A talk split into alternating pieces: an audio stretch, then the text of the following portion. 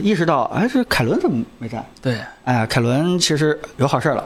凯伦这个今天晚上好像就就出发了，是吧？对，出发，哎今天出发。这个拍婚纱照去了，所以这个大家可以祝福一下，我们我们在这里边也祝福一下凯伦啊，这个拍婚纱之旅顺利啊。但是后来我问了一下去哪儿拍，呃，去发现去云南拍啊，没去海边儿。啊，没去啊，去云南拍，哦所以我就提醒凯伦说，那个最好给咱们分享下定位。如果发现他离那个缅甸边境越来越近的时候，咱们好去这个做一些措施，对吧？嗯。啊、哎，祝福祝福。那个凯伦临走之前说了，说让我替他送大家六箱这个什么来的乌龙茶也给他也帮着这个凯伦一次给大家抽抽了啊，就是虽然没有在后面放着，嗯、帮凯伦哦抽。洱海也算海边儿，行 行行行行行，倒倒倒也啊祝福在领凯伦，祝福凯伦一路顺利啊！嗯，希望凯伦能看到大家的这个 祝福。嗯，一起去去打工，啊，不是啊？那那边评测应该还是一个初级阶段吧，但是缅甸话应该不太好学，是吧？呃，对，到时候那个。也许对吧？凯伦到那边可以指导一下那边的电信、啊电信工作，哎啊，毕竟凯伦有经验啊。好，我们就那就正式开始吧，好吧？好我们正式开始聊天。今天我们就自己给自己做主持了啊。我开场怎么说来着？还不太就不太习惯。欢迎大家来到是吧？爱否的周五直播是吧？哎，我是彭林。我是森森，哎，这个呃，为什么今天没有提这个郑老师和石石老师呢？因为他们都在对，啊。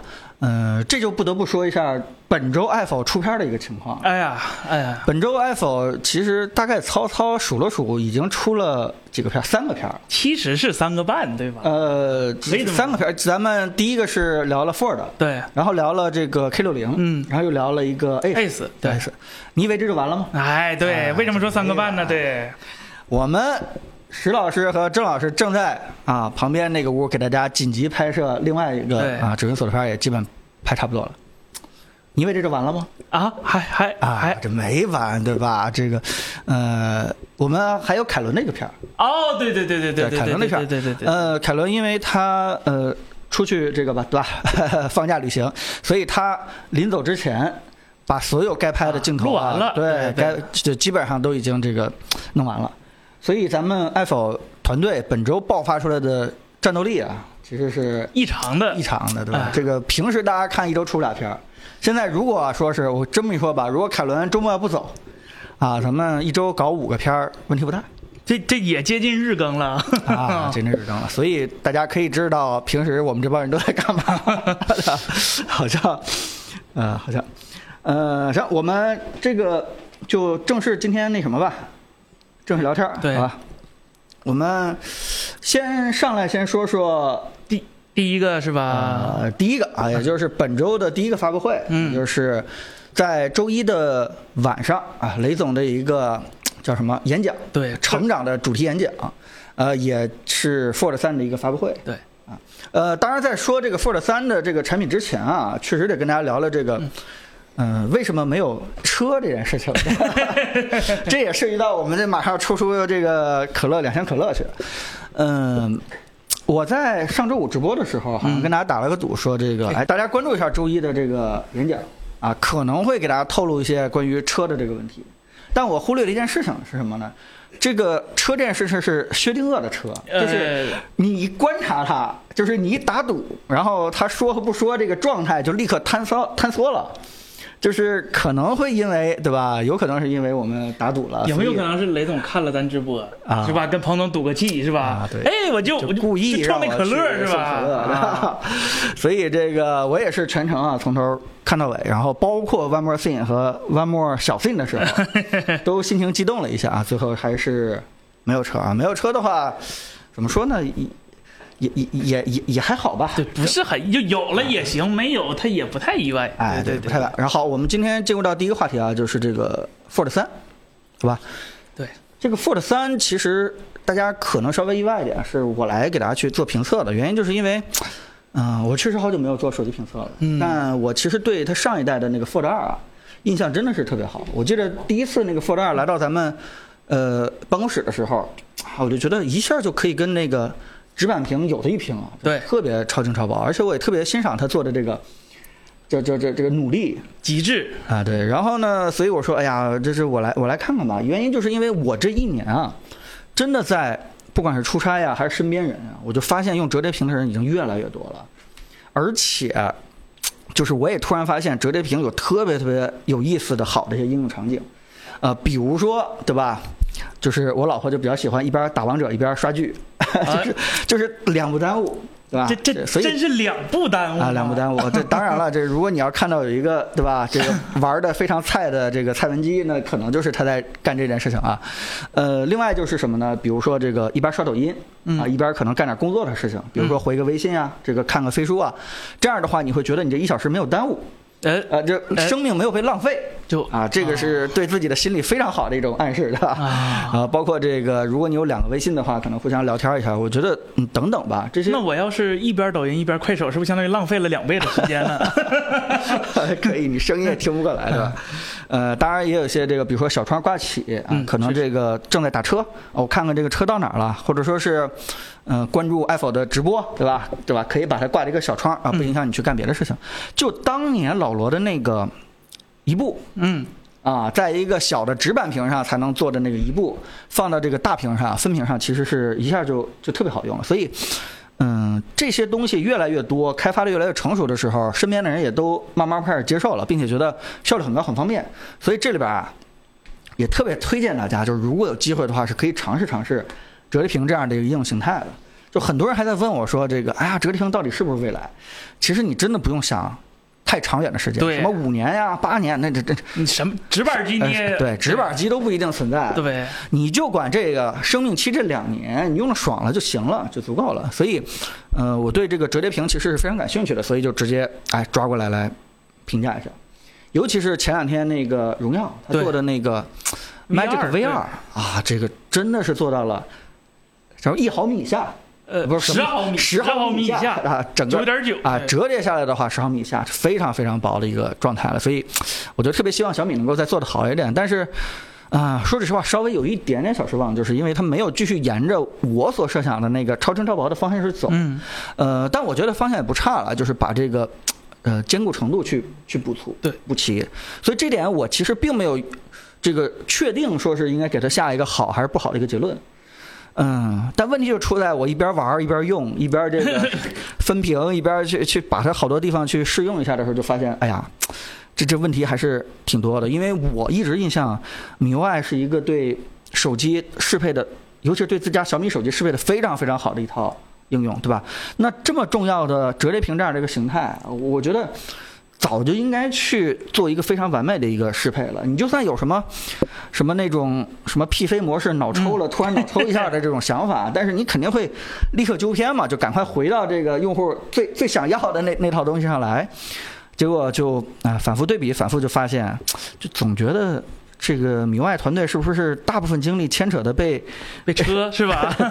可能是吧，车机对吧，或者说被机型太多了去做适配上去了。真正说是对，嗯，对这个怎么用好这块大屏啊，好像办法不是很多。是，确实，它有好多细节东西做的都不是可特别。能可能也是我期待太高了吧？就是当年整个安卓的体验极为垃圾的时候，只有米 UI 是一家可以用的，而且整个对安卓的交互逻辑改善了非常多，有非常好的自己的想法。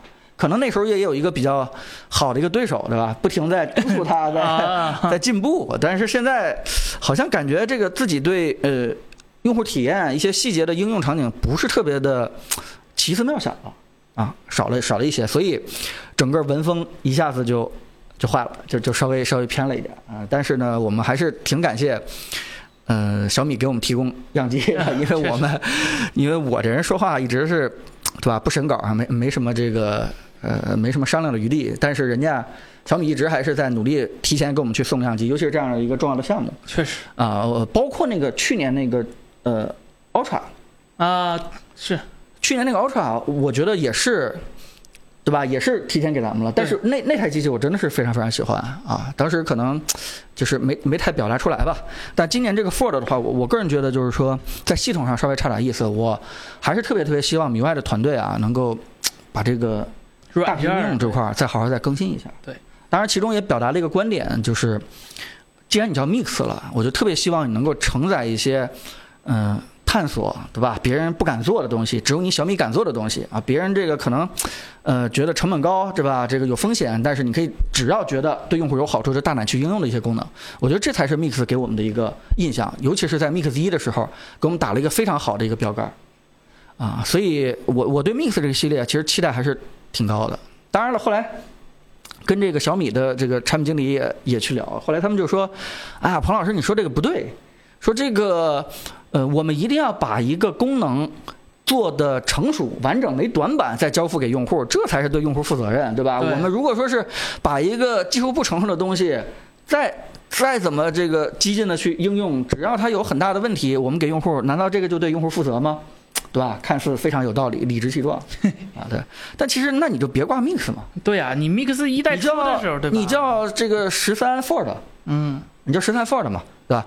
你既然挂 Mix 了，不还是希望蹭点儿 Mix 当年的那个 那个那个好印象嘛，印象分儿嘛，是吧？那你那你既然叫 Mix 的话，我还是希望可以有一些这个探索的黑科技，哪怕这个液态镜头、屏下指纹，对吧？这些东西我觉得都都都挺有意思的啊。所以大家对于这个 Ford 还有什么这个想问的，都可以对啊，都可以来问。就是我我个人觉得，嗯，大体评价一下吧。我觉得一个就是说，各家都在卷铰链。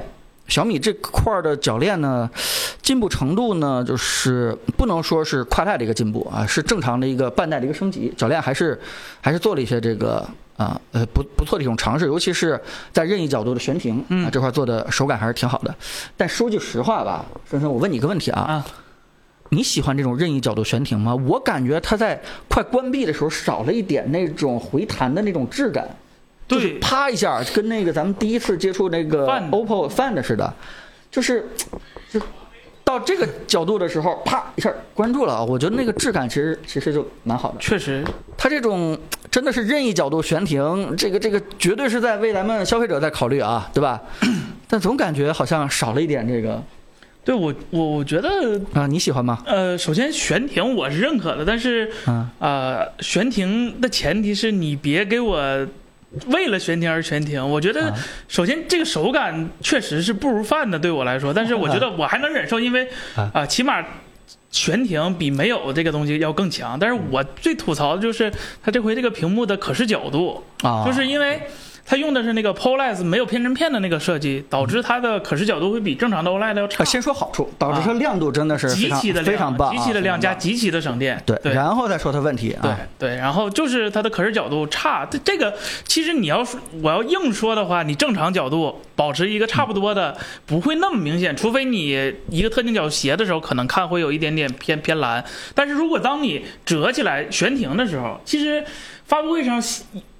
发布会上演示的那个啊。悬停拍摄这个功能，其实很大程度上是用不了的，因为你你想看到你正面取景器的这个呃显示效果，那你底下那个拍摄的地方你就看不清，你想看清底下上面就看不清，所以我觉得就是铰链部门和屏幕部门，嗯，或者是这这两类可能是。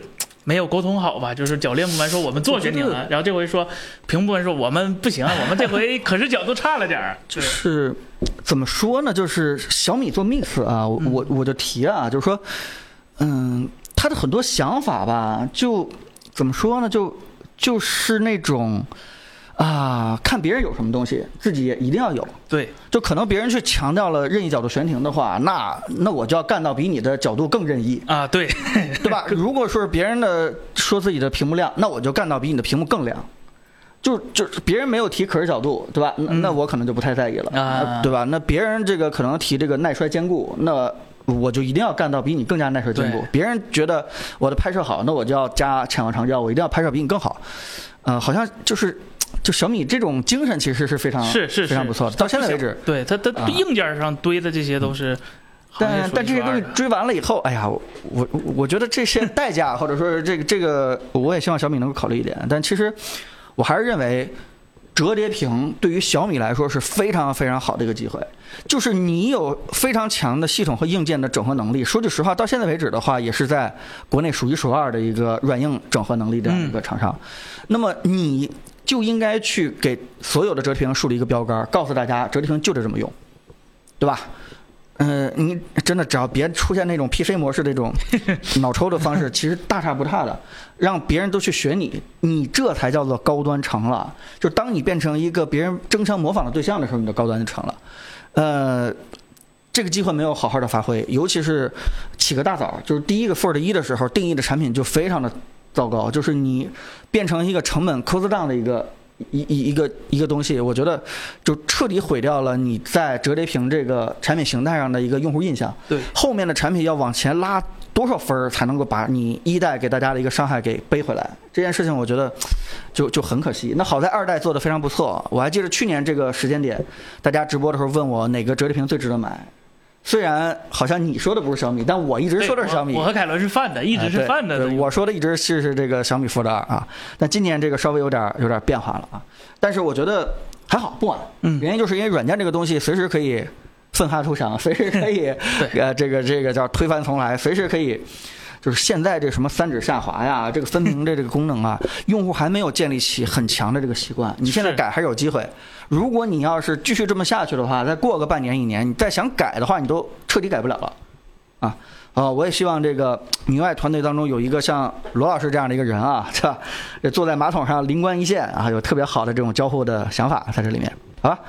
下一个是下一个是同场发布会的第二款机器是吧？哎，这个。哎哎哎，不是这个，不是这个，还是雷总。这 PPT 里没有，你就放雷总那个吗？嗯，雷总，雷这我本来挺意外的，因为这产品是雷总讲的，因为我以为是卢伟冰讲，卢总讲是吧？红米的 K 六零 Ultra，嗯，然后二五九九，当时其实我们拿到的时候，啊，感觉这机器就。就就挺好，但是没想到这个价格一出的时候就懵了。我当时猜 怎么的，去年卖三四九九，我今年卖个二九九九不过分。嗯，再加上我今年硬件比去年好那么多，是吧？我卖二九九九，结果现场的时候我一看罗伟斌卢总乐的那么开心，就雷军一介绍的时候，卢总乐那么开心，来个大的二五九九，当时我就想，哎呀。这第二天一加开发布会，怎怎怎怎怎么个价格都不可能冲到这一个价格了，就感觉这机器肯定大卖。然后，呃，我们实际其实拿到手，无非我觉得最关心的还是就那两个问题：第一个，天玑九二零零行不行？九二零零加行不行？第二个问题就是小米和 MTK 到底。能不能改掉以以前的那些不好的地方 啊？然后我们这回也测，就是这回的天玑九二零小米的呃调度，你能明显看到跟以前就上次去年十二的时候出了一个小米十二天玑版，然后红米还有若干个，就去年包括 K 五零和 K 五零 Pro 都用过那个联发科的机器，这回的那个。软件调试的那个调度会比去年明显强一个档次，就是小米在发布会上说自己和 MTK 这回做了更深度的合作，这事儿对是真事儿。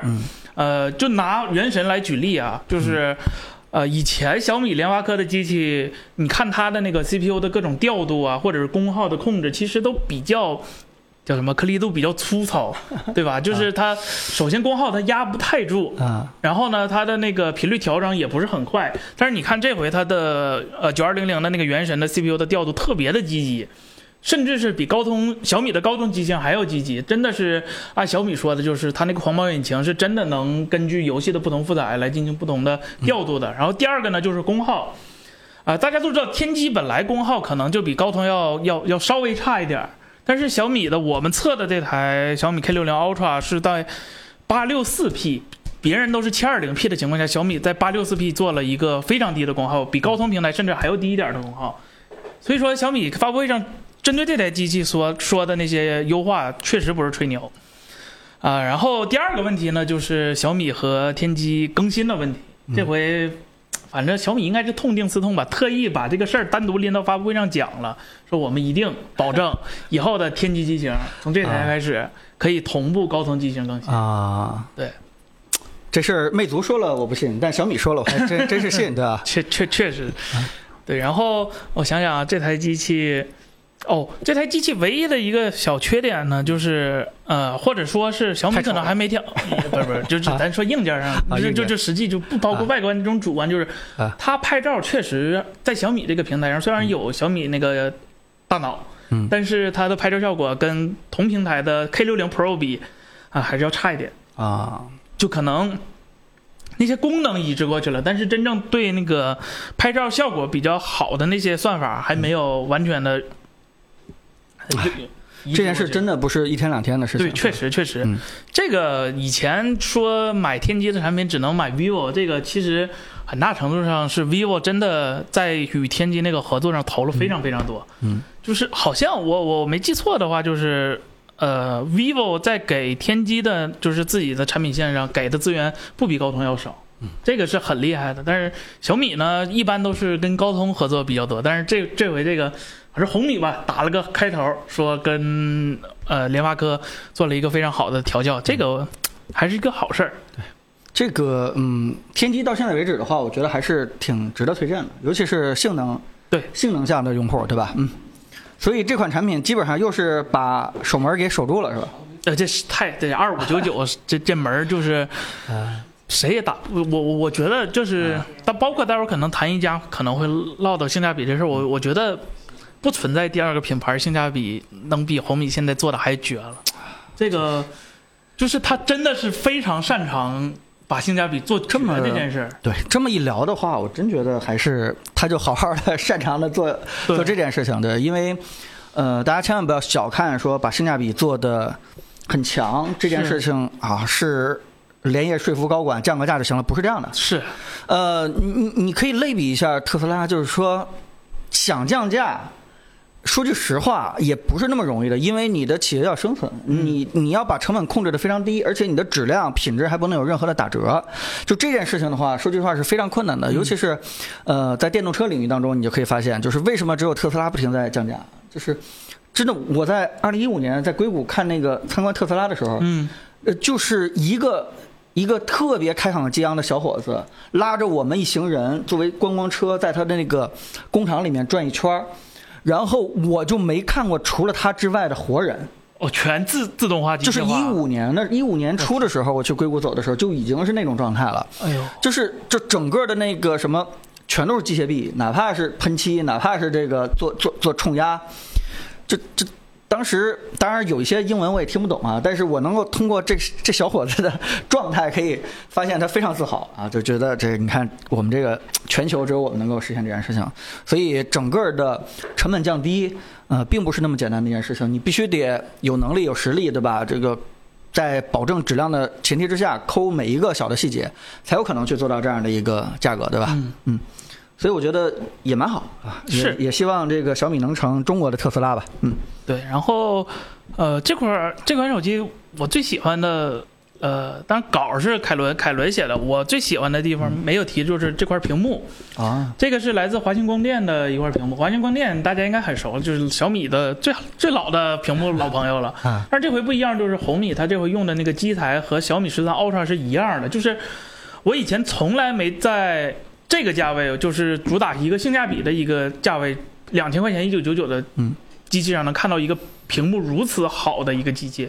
这个屏幕好到什么程度？就是甚至比某些品牌的旗舰屏幕都要好。它是一个，这是真的，就是一点五 K 加上呃两千尼特的峰值亮度，两千两千块钱的手机现在能看到两千峰值尼特。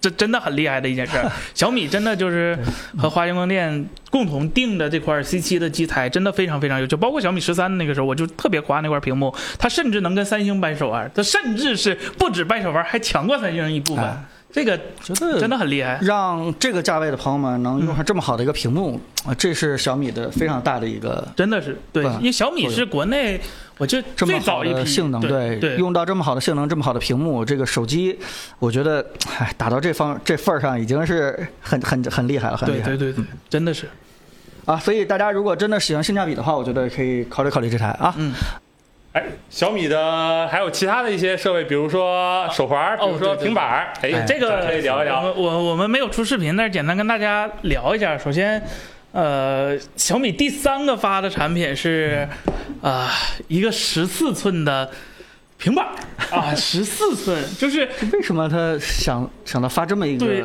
一个奇怪的东西来？就大，给大家展示一下，对，就是让大家体验一下这个震撼，好吧不知？道怎么形容这个十四寸，大家直接看对比就知道了，是吧？就是 就是就就是就是就就是一个字儿，除了大，我什么都想不到。这嗯个、当时我我我没合计它会出一个，因为当时它那个十二点四的，我觉得已经非常非常大，因为小米的平板是十六比十的嘛，它天然对角线就比较比较长，它十二点四看起来已经很大了。然后呢，小米又出了一个，是吧？没想到又出了个十四寸的，然后。啊，这凯伦现在正在用这个十四寸的，呃，反正他说这个东西就就，反正算上键盘，算上这个壳，拿起来跟笔记本一边沉。嗯，就就就这个东西，呃，它作为平板来说，有点儿，就是如果说单纯拿手拿着的话，已经非常非常就是单手已经不可能控制它了。对对对，这个这个屏幕我我估计是一个笔记本的屏幕，嗯，这因为这台电脑跟我们那个红米的笔记本是一模一样大的，嗯，对，然后这个平板儿就是如果你买来纯哎，他问跟红米笔记本的区别是啥？呃，它是安卓 啊，红米笔记本是 Windows 哎是吧？这是最大区别，所以它注定了天生，如果你拿它真当生产力了，会比笔记本会天然少很多软件儿。当然了，我觉得大家买安卓平板应该也也不是冲真生产力去的。这这个平板儿，呃，作为娱乐工具来说，那看电影确实是呃真真挺爽大。首先，它这个比例看电影是比 iPad 那个比例要要更舒服的。然后，呃，再加上安卓的话，它多任务其实玩游戏也比 iOS 要方便一点，比比 iPad 要方便一点。唯一的这个平板，我觉得最大的问题还是跟跟 Fold 有点像，怎么了？就是大屏的软件的优化、生态，各种是操作、手势操作都都不是特别的。安卓这个系统终究还不是为了大屏去做很强的这种优化。，对对对对，然后呢，这回小米它这回多了一个新的功能，就是大家应该还记得以前 Mix Fold 一代的时候出过过 PC 模式，对，那个 PC 模式就是傻到家了，就是实在是傻到家了。嗯，然后这回呢，小米出了一个新的叫我我我我什么模式我就忘了，但是它简单就是进入了这一个模式之后，你的桌面上的图标就全没了。嗯然后呢，你现在没里底底下 dock 栏的应用是吧？每打开一个，哎，它就一个单独的小窗，嗯，比如说打个 B 站，哎，然后可以调大小什么的，这个有点像，呃，有点像那个 iPad 的那个台新调度，但是它唯一它缺点呢就是啊手势操作极其难用，就是凯伦跟我说了，一定要说一下，就是它的三指横滑是吧？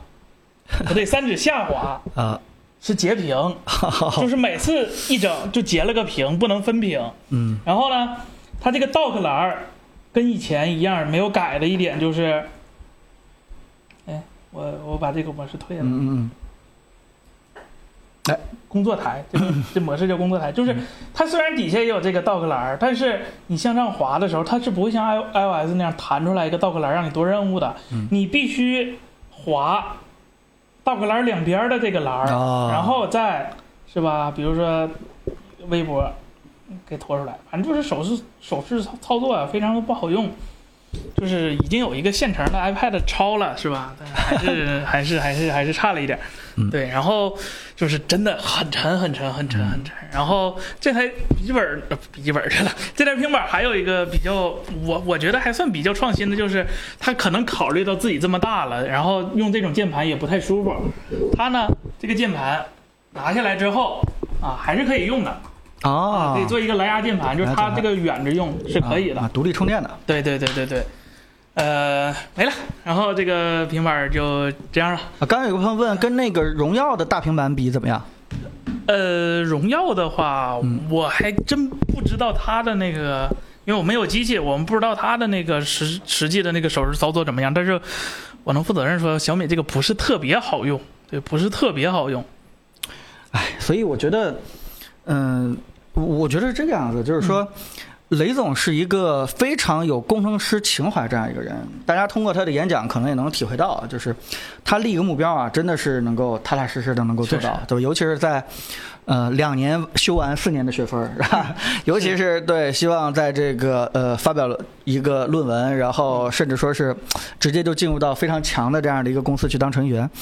但是我觉得在软件 UI 和这个交互体验这块儿，相对来说是一个文科生比较擅长。擅长的一个领域当中，对，就是他对于人性的把控，对吧？怎么用顺，怎么用不顺，怎么用有感觉，呃，我我我觉得雷总可能还得仰仗这个团队里边的另外的其他人的这个意见，啊，否则的话，你把这些东西都公式化了，全都那个。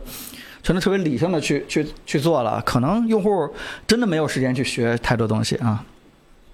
对，包括它这个手势，就是嗯。比如说，我我第一次确实是没用明白，比如说 OPPO 和呃那个 vivo 和华为的那个平板在多多任务的时候，嗯它会类似于 Windows 和 Mac 上面有一个退出的那那个标题栏儿，对。你可以点退出啊、最小化呀嗯，但是小米它是没有这个叉儿的。啊，Fold 也一样，啊，对，就是我当时也是，我第一次在想，哎，我怎么退？我是上面这个晃两下，不对，长按没反应啊，你猜怎么退？最后是跟手机一样，是吧？这么的来一下，嗯，就哎，反正就是明明能做的更好一点，但是还是希望希望 MIUI 十五的时候能把这些交互的问题都好好改一改。嗯好吧，我也希望这个安卓的系统只要一解决，那其他的性能现在已经不是什么太大问题了，对对吧？嗯，就是完全可以承担你特别多 PC 电脑上的一些生产力的一些事情了。对对对，呃，配比了吗？呃，它有笔嗯，但是需要单买，它那个笔好像是六九九吧，还是多少？啊，这回出了一个新的笔，嗯，然后延迟方面是和上代没什么变化，主要是多了几个功能，它能变成一个虚拟的激光笔，啊比如你 iPad 展示东西的时候，它那个笔就像一个真的激光笔在那儿，然后还有各种标记，然后按键，然后笔芯笔头的那个设计换了一下，就是我觉得有点小贵，六九九有点小贵，能拿激光笔啊？有人问这个，嗯，键盘有背光吗？啊，键盘这个是有背光的，但是，哎，我我这个但是呃，你说吧。就是没事它这个背光是不能直接在这个键盘的快捷键上调亮度的，它必须进入系统菜单里的键盘里边去调亮度。好家伙，对，这个是凯伦跟我，因为当天发布会我和凯伦去的，然后他当时是想用这个就记笔记真生产力一下，然后后来就发现难以胜任是吧？难堪大任。行，还是这个追根结底，对吧？明外系统再给点力，好吧？我们能够早一点这个让整个 ARM 平台，对吧？把叉八六替代了，就靠它了啊！是是，确实。行，那这个产品有任何问题，一会儿我们也再再细聊吧，好吧？嗯我们是吧？一加是吧？也在小米哎 K 六零 Ultra 之后，马上来了一个发布会，一加 Ace 二 Pro，然后一加就旗下的一个中高端的一个新产品吧，然后也是就发售了，二九九九。我觉得大家关注的可能更多是它和 K 六零 Ultra 两个机器到底怎么选比较好，哎因为说实话。你说差的多吧，也没那么多；你说差的少吧，五百块钱是吧？对于这台机器来说，可能也挺多。这个我还特别想问一下咱直播间的朋友们，就是如果你喜欢这个 K 六零的这个外观，你帮我刷下一，好吧？这是因为咱们先介绍的。如果你喜欢这个一加 S 的外观，对吧？你帮我刷下二，对，我也看看大家这个对于这个这个外形的这个喜好度到底怎么样，对吧？那你也简单介绍一下这个一加，我看一多还是二多？对，然后一加呢，啊、这台机器，嗯，我觉得就是，就是机器本身是一点儿问题都没有的，可能，呃，唯一它不如 K 六零 Ultra 的第一，啊、价格啊确实贵了点儿。嗯第二呢，就是屏幕，刚才也特意被特别夸了，就 K 六零 Ultra 那个屏幕。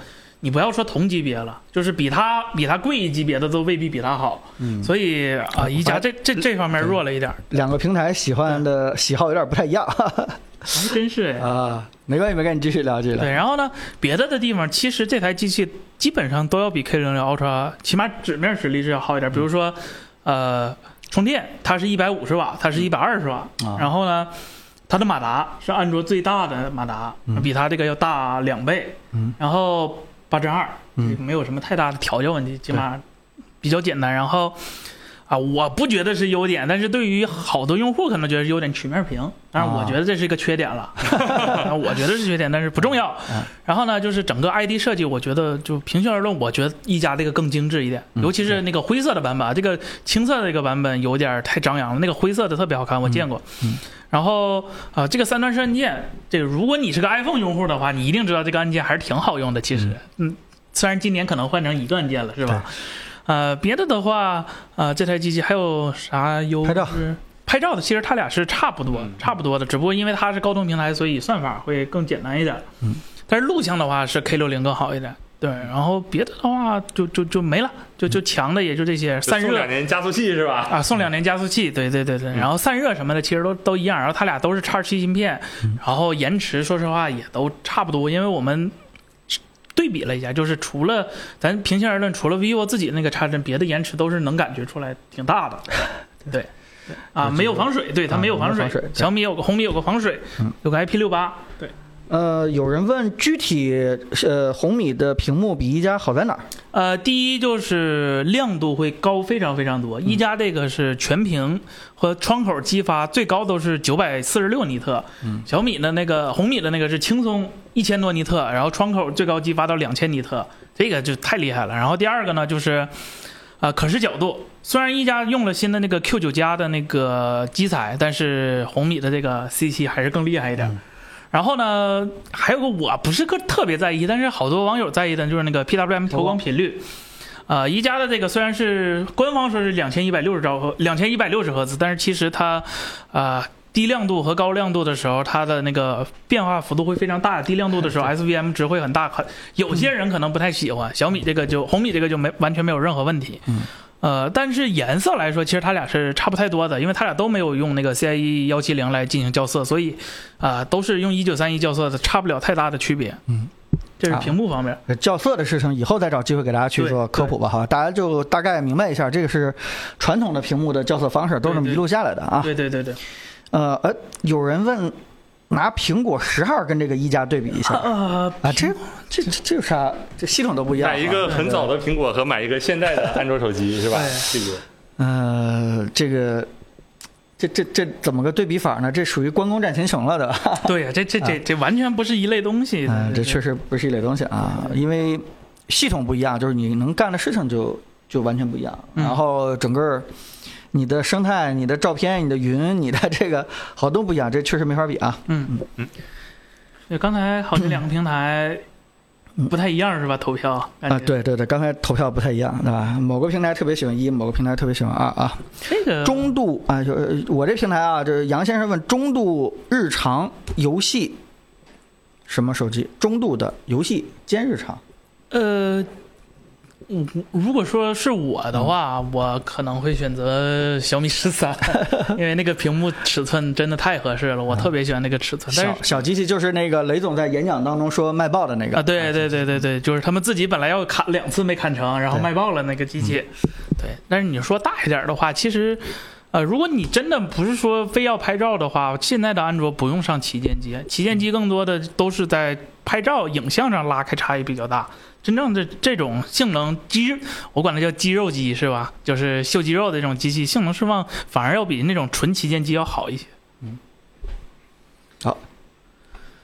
嗯，诶，行，这个这个这个，咱们这条新闻算是说完了吧？一加还有什么我我有就是嗯你还有什么要补充的？就是，哎，我，当当然可能跟产品没有太大关系，我就是说，啊、宣发的这上面就是，啊、红米和一加好像这几天打架打的也挺猛的，就是是我我我不我我是特别不喜欢这种这种感觉，因为两边跟我们关系都挺好。呃，倒也不是，就是我作为 啊可可能可能就是不考虑这方面的关系，就是单纯从一个三方角度看这件事儿的话，就是啊，我我我觉得打嘴炮这件事儿对他的产品没有任何帮助。嗯，呃，比如说啊，一加的好多宣传就是，我我我不喜欢一加的一点就是他，第一他他既看不上红米，又不愿意把自己放到一个跟红米作为对手的一个，明明是个锚定锚定的对手就是红米，但是他又特别看不起红米，觉得自己比比他对方高高一等。但我觉得这样挺挺对的。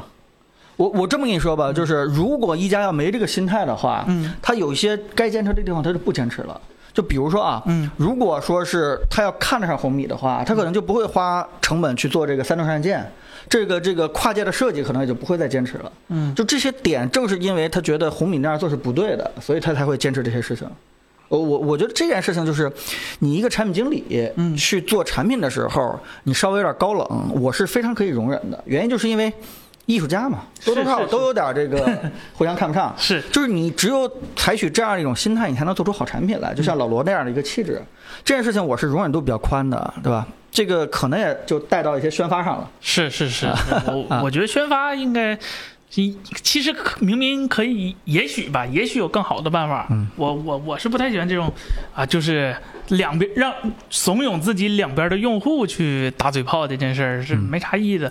真真刀真枪，你最后看销量就就就简单了嘛。嗯，对。但是如果要我选的话啊，其实我还是愿意选一加这个。我也是，你刚才不是说你哦，对你选小米十三只是夸他屏幕好，但是我在视频里也说，就是我的真心话。如果真让我自己掏钱，因为我也说了，这个大部分买这种机型，嗯，呃，跟正好这个时间点是对上很多准大学生的。对，呃，我以前就是我我有有一件事最近感触比较深，就是我和我女朋友聊过一件事，就是她可能她的最近的亲朋好友一个想要买笔记本，当然不是手机啊，就是说她问我推荐就四千到五千块钱买一个什么笔记本。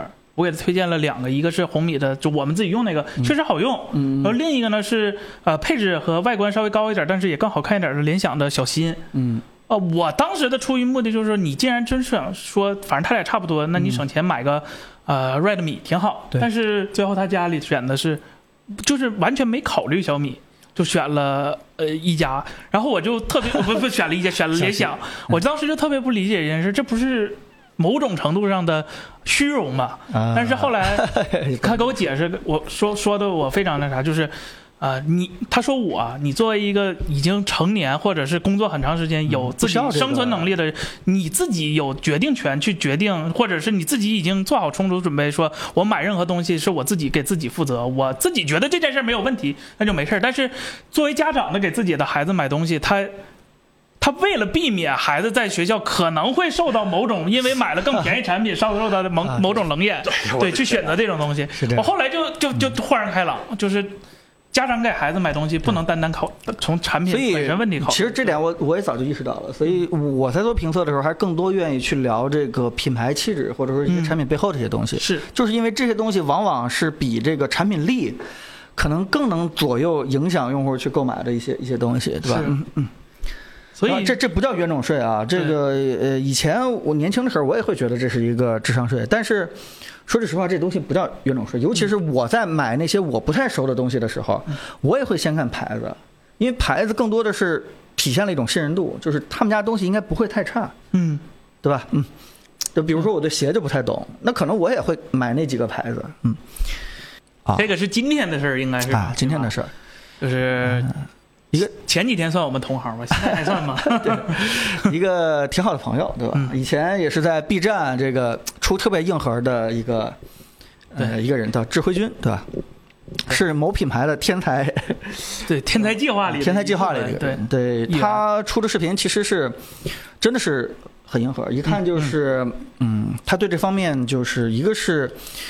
啊，呃，是吧？素养非常过硬，一个是自己非常的热爱。嗯就这个事情，我觉得，呃，当我知道他刚开始创业的时候，就特别特别期待他什么时候能够出一个东西啊。结果这个，我感觉时间一眨眼就过去了。他好像是二三月份吧，我记得，啊对对他这个对对对可能才会传出来，他出来出来创业，拿到了一两轮投资。但是结果刚八月份，半年，半年不到出产品了，啊，出一个这个非常强的一个啊，叫智慧机器人的嗯啊。当然了，呃。他在发布会当中介绍的比较清楚。说句实话，这不是我们两个人擅长的领域 啊，但起码就是说，我觉得比铁蛋儿强多了 啊。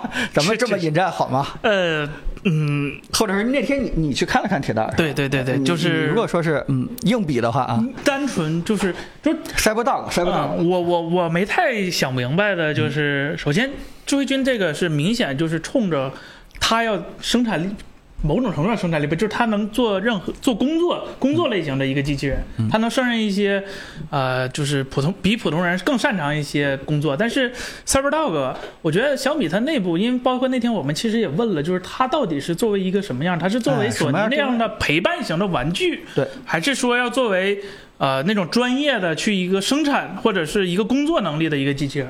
小米自己他们也没说完全，他们希望自己把它培养成一个工作的，但是它目前所有的功能都是一个玩具类的一个性性质。但是智慧君这个就明显就就是说我就是替代人去的，对。对对对，所以我觉得如果说从产品理念上来看，明显是智慧君这个已经想的非常明白了。嗯，就是呃，有一个评论我是特别特别不喜欢，嗯。就是我看了看，有些这个人啊，在他那个，因为我是看直播嘛，我我并没有去现场，嗯就是有人刷这个啊，好像波士顿动力早就开源了，你现在做这个事情，其实。啊，那可能你你有点太不了解了，就是开源的东西跟把它给变成一个真正我们能用的东西，并且自主可控，可以自己按照自己的想法去再进一步再去调，这个难度是非常非常大。原子弹不也有人教过怎么做？对它可能确实是不如从零开始搭建，但这个世界已经没有从零开始搭建的东西，是就是从那个非常嗯简单那种半成品到直接可以上台去给大家秀一下，去做一些工作这样的一个机器人，我觉得能在这么短的时间之内完成这么多的一些事情的话，这个啊中国其实是有天才的。我我记得就是。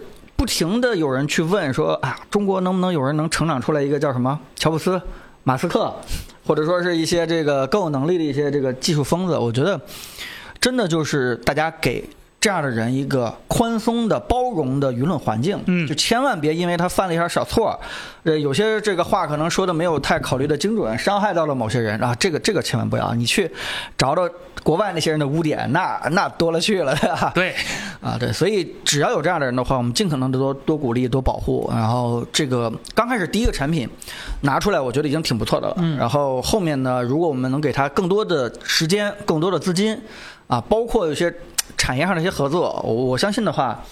尤其是他这么年轻，嗯。啊，假以时日的话，我觉得他真的是前途不可限量，嗯，所以大家也多关注关注这样的一个叫智源的一个机器人啊，嗯，可能我我觉得还有一个点，我当时是抱着一个什么不理解的态度去嗯看的，就是我始终不认为机器人应该做到人的形状。说句话，这是我看这个发布会之前的一个、一个状态，嗯。就是我觉得，我觉得你你机械臂嘛，嗯对吧？你做什么事情你就就做做那个事情，专门做成那个样子。对呃，仿生学这个事情是可以借鉴，但绝对不是必须的。对，就是就好比我们仿生这个学鸟飞的话，我们的飞机并没有做成那个靠震动翅膀去 去做的，就是因为我们先去借鉴生物学的东西，但是进化论它不是万能的，它很多东西是是需要我们吃透这个原理以后再去做更优化的东西。就比如说这个这个机器人的东西，我觉得你身边到底做什么机器人？你是帮我运快递的，那你就做一个运快递的嘛，你从小区门口运到我们家。对，啊，你你是帮我这个写作业的，那你就只有一一个手一个笔嘛，或者说是我瞎瞎想啊，你帮我带孩子的还是帮我干嘛的？但其实他在发布会上也简单聊了聊，就是人形机器人啊，更多的还是承载了人的一些这个情感寄托。我我觉得这件事情是其他形任何形态的机器人所替代不了的，嗯，非常就是小小米，因为我们当天嗯那个铁蛋儿那个没有情感呀。他他他说出他说人话，哇，就是走到你面前，直接给你那个不是小爱他是他里边会说小爱。啊，他不是汪汪汪，他直接那个他说人话，就就当时我就觉得，啊我凯伦就觉得这不对劲儿，不对劲儿，对对，啊，就就有点这个这个这个情感情感上接受不了了，对不知道到底怎么回事啊，是这个问题。所以，呃，尤其是它这个好多设计啊，就包括它那个膝盖为什么冲后，对吧？当时志和姐讲了挺多，是啊，这样可以更多的这个操作空间，我觉得想的都挺清楚的。尤其是整个人形啊，我觉得就是未来套一个皮，套一个可能终结者吗？啊，亲和力比较强的，我真的觉得家里边有一个东西的话还好啊，就是可能真的未来我们身边，像那个我玩那个辐射四，对吧？啊，啊上来刚开始的时候，身边就会有一个小机器人，对吧？有有可能那天就就就快到了，嗯。尤其是它也接入了那个 Chat GPT，嗯啊，当然它叫什么 Work GPT，对对对，啊，这个我觉得，嗯、真的是机械部分的东西，智慧君把它做好，然后脑子这些东西的话，就靠这个 AI。嗯这两件事情此时此刻正好是结合在一块儿，产生巨大的生产力，或者说是市场应用前景这样一个挺好的一个东西。啊，所以当然它这有点贵，二十万，二十万，对，呃，所以刚开始的时候一定还是 to B 对对对啊，对，一定还是 to B，但是我们持续关注这些东西，嗯看看看看那个能不能。他用那个雷总放出那四百九十九的这个 自动电机，对吧？然后把成本降一降。啊，啊，当然咱不懂啊，我也不知道这东西能不能通用啊。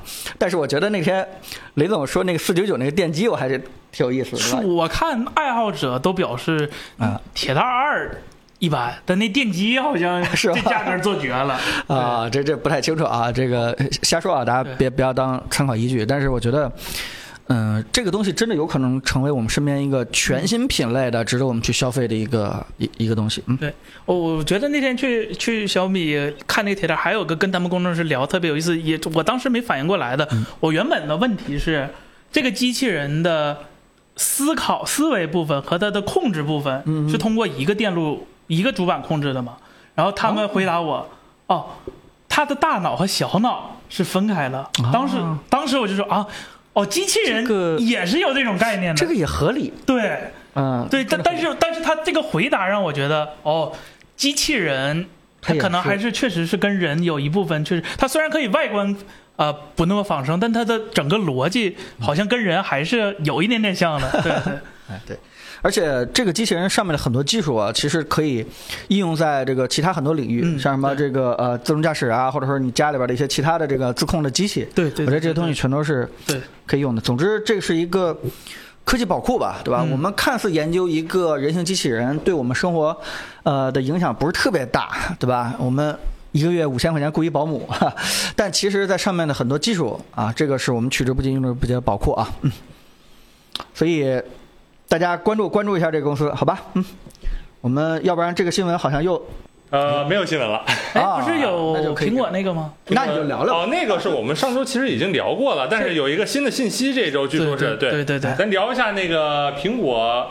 呃，今这个月就是尤其是这两天啊，关于那个 Type C 口，它其实又爆出了一个对，供应链儿越来越多高清图片是吧？嗯稀里糊涂的，反正不知道怎么地，不知道是有意为之还是不小心的，是吧？反正就是暴露出来了很多，呃，苹果的那个 USB 接口的那个消息，反正全都是 C 口，我没看到 Lightning 的口，啊我怀疑是苹果的假消息。我我看你嘴硬到什么时候，好吧？啊，对，好吧，可能 Type C，但是现在最新的消息是十五普通版也要换 C，就不是 L 口和了 C 口并行了，就是可能今年就要搭一统全全全改全改，这个可能是新消息。然后第二个呢，就是苹果确确实实呃，我想想，全改的话，那规格呢？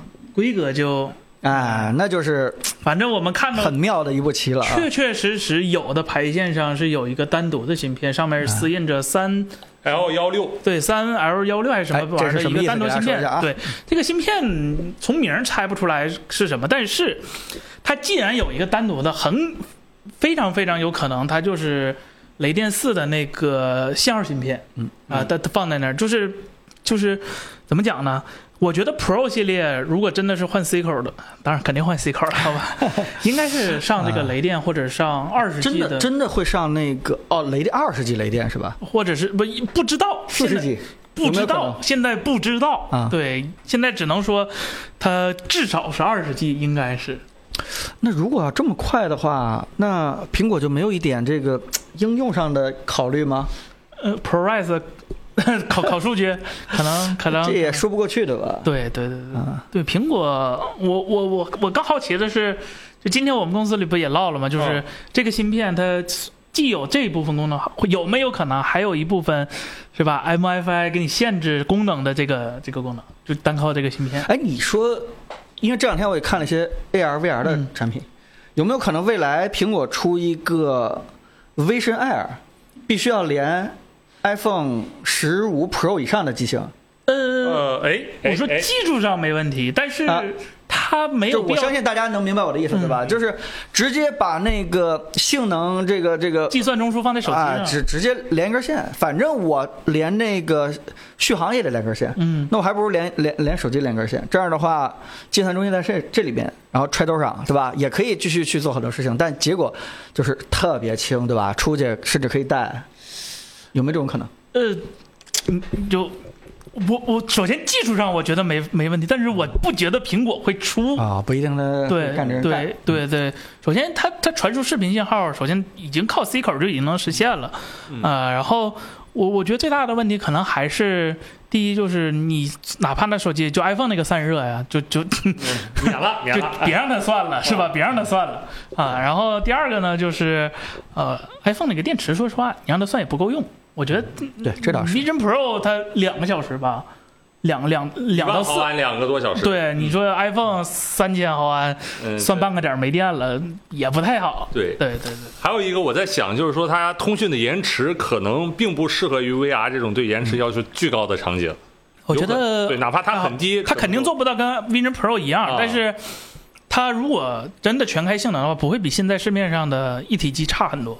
我只能这么说。嗯，对，这个哎，对，X 是要点我的哈，真是这样。是那个有一件事儿啊，其实我还是给自己这个洗白一下，嗯就什么呢？就是，呃，我评测这个 iPhone 的产品比较时间长了，然后我经常会有一个。幻想就是苹果做的很多东西，其实是在为未来的某个大东西在在铺垫，嗯在去这个做一些这个准备工作。嗯，呃，对吧？当年咱们一个前同事就总反对这件事情 啊，说朋朋友你想多了，这个呃苹果啊，它也走一步看一步，三 D Touch 都取消了，你这东西就就不可能。但其实我始终还是不认这件事情，我我总觉得，比如说。当呃几个几个例子吧，就当我看到这个 Memoji 或者说什么的时候，就我总觉得苹果是在做 AR 或者 VR 方面的一个准备，就争取把我们的这种脸呀、表情啊，可以迅速的放到这个 AR、VR 里边去。就就比如说这个，嗯嗯。，LiDAR 啊，LiDAR 对也算，LiDAR LiDAR 也算，就包包括那个呃，可能这个放那个 UWB 的那套东西的时候，啊当时对，当时我也觉得它一定会呃，未来就是手机和手机，或者说是做室内导航什么之类的，可能会用用到。就是当所有的 iPhone，、呃，这个嗯。布局的已经比较广的时候，那互相定位的话，其实能够更准的解决这个室内导航问题。当然，现在还没有实现。嗯，就包括这个悬停，悬 对吧？你看悬停跟、哎跟眼动看到它，其实就是一个概念，无非就是把不同的平台这个逻辑给它统一了。啊，你老说悬停没有用，没有用，但其实这这不就是眼睛盯到它吗？然后悬停了，然后你再哎 click 一下，其实这些东西呃无法证伪，无法证实。嗯但是我们总是希望有一个美好的一个愿望，就是苹果今天对吧做了一个什么一个高速 USB 口。也许是在未来啊，站在了某个时间点，你突然发现，只支持 iPhone 十五 Pro 以上的机型可以用，对吧？这个 iPhone 十五以下机型用不了了，这个也许不一定，好吧？我们不负责。嗯，朋友，我觉得你这说的有道理，但是两件事儿，这是第一，苹果提前为某项技术做技术铺垫，这事儿毫无争议。嗯，第二呢，我我我否定的就是，如果我是苹果，我就算未来那个机型真有这个功能，我也不会给前面机型支持，就是哪怕。iPhone 十五 Pro 支持雷电，但是我 iPhone 十六才有这个功能，那对不起了，是吧？只有十六，Only iPhone can do。我这小小小小王子喵说，今日悬停提完了，任务结束了，啊这成就达成啊。好，好，好，那你应该写这个今日这个 U U 口对吧？这 C 口的也提完了。Lightning 口是吧？可能还还万一呢是吧？哎呀，别了，森森老师是吧？哎，另外呢，就是可能石老师没错，还有一个小新闻，就是那个 Vision Pro 啊据传啊，哦，苹果单独拍了个电影，给 Vision Pro 做了一个哦小视频，对对对对，这个是今天我在逛新闻的时候突然发现的一件事情，也挺开心的，给大家去分享一下。就是据传，苹果影业这家公司嗯已经开始在为了 Vision Pro 这种叫什么全程场景互动的这个，去去为了这个场景去拍一些这个 3D 影片了，并且啊，就是它全部用的全都是 3D 啊，这个这个有深度这样的一个拍摄设备。当然，咱也不知道它是具体什么设备，嗯啊，这个。也就是它拍出来以后，就是你在明年买到 Vision Pro 上面可以第一时间体验到的整个的一个恐怖的，就是哥斯拉的一套电影，对吧？你中间可以可以很很近距离的跟他去去互动，可能喘气啊或者什么之类的都是呃都是可以亲身感受到的。其实说到这个事情，就是我在评测里边提到一件事，就是嗯，他看这个三 D，这我都是预预料之中的。嗯呃，阿凡达就是我们那个什么三 D 电影嘛，水扑到我面前，这些东西都是我意料之中的。意料之外的就是这种它的那个恐龙和那个蝴蝶飞出来那个叫做全场景互动。嗯，原因就是因为它不单单是一个3 D 出来的东西，它是跟你有互动的。什么意思？你可以摸它头，嗯，它就在你面前。那个真实效果啊，是原生基于 Vision Pro 出来的，绝对不是那种 3D 电影那个效果模拟出来的。这样的话，你就非常真实，并且你认为你自己也影响了整个的电影的情节走势。我我当时就觉得这个事情是大有可为的，就是我们去想象一下，就是在所有的电影里面都会有一些非常紧张的高潮时刻，它是非常适合跟观众去做互动的。比如说这个这个捡炸弹，嗯，啊，比如说拆炸弹，比如说呃这个女女女主角马上就要掉到楼下楼底下了，需要你拉一把，嗯，呃，比如说就就 anyway，总之就是你们去看这个。各个电影的话，你用不着全程互动，全程互动的话，观众也挺累的。但是在一些关键的情节、关键的地方的时候，你让用户参与一把，我觉得这件事情就就一下就让你觉得自己置身在这个电影当中，这个感觉是哎呀完全不一样，就直接就再也不去电影院了。我觉得未来电影院这个事情对我的吸引力也越来越低了。嗯，对，其实，呃，我我我我我觉得更更厉害的是，如果说苹果真的拍这样，它几乎是可以改变行业流程的一一个拍摄方法。因为我刚才想了很多，就是这种电影，就咱跟它题材其实关系不是特别大，就是说这个东西拍出来之后，呃，Vision Pro 它是。把你作为一个故事中的人物，还是让你作为一个故事的观察者来看，这这这这是完全两件事儿。就是我觉得第一第一步可能是后者，就是你先是以一个观察者的角度看这个电影，让你这个电影有一个更更立体的纵深感。我觉得以现在的算力，可能还没办法做到你让一个观众真正的参与到电影里，毕竟。啊，可变的变数实在太多了，就哪 怕是在固定各个节点给你几个选择这件事儿，在跟以以往的那种直线的电影来说，也是非常非常大的工作量。到那个时候，可能电影和游戏真的就是变成一个类似一个新的一个东西了，可交互的电影，它既能玩又能看，是吧？那个时候它那对太真实了。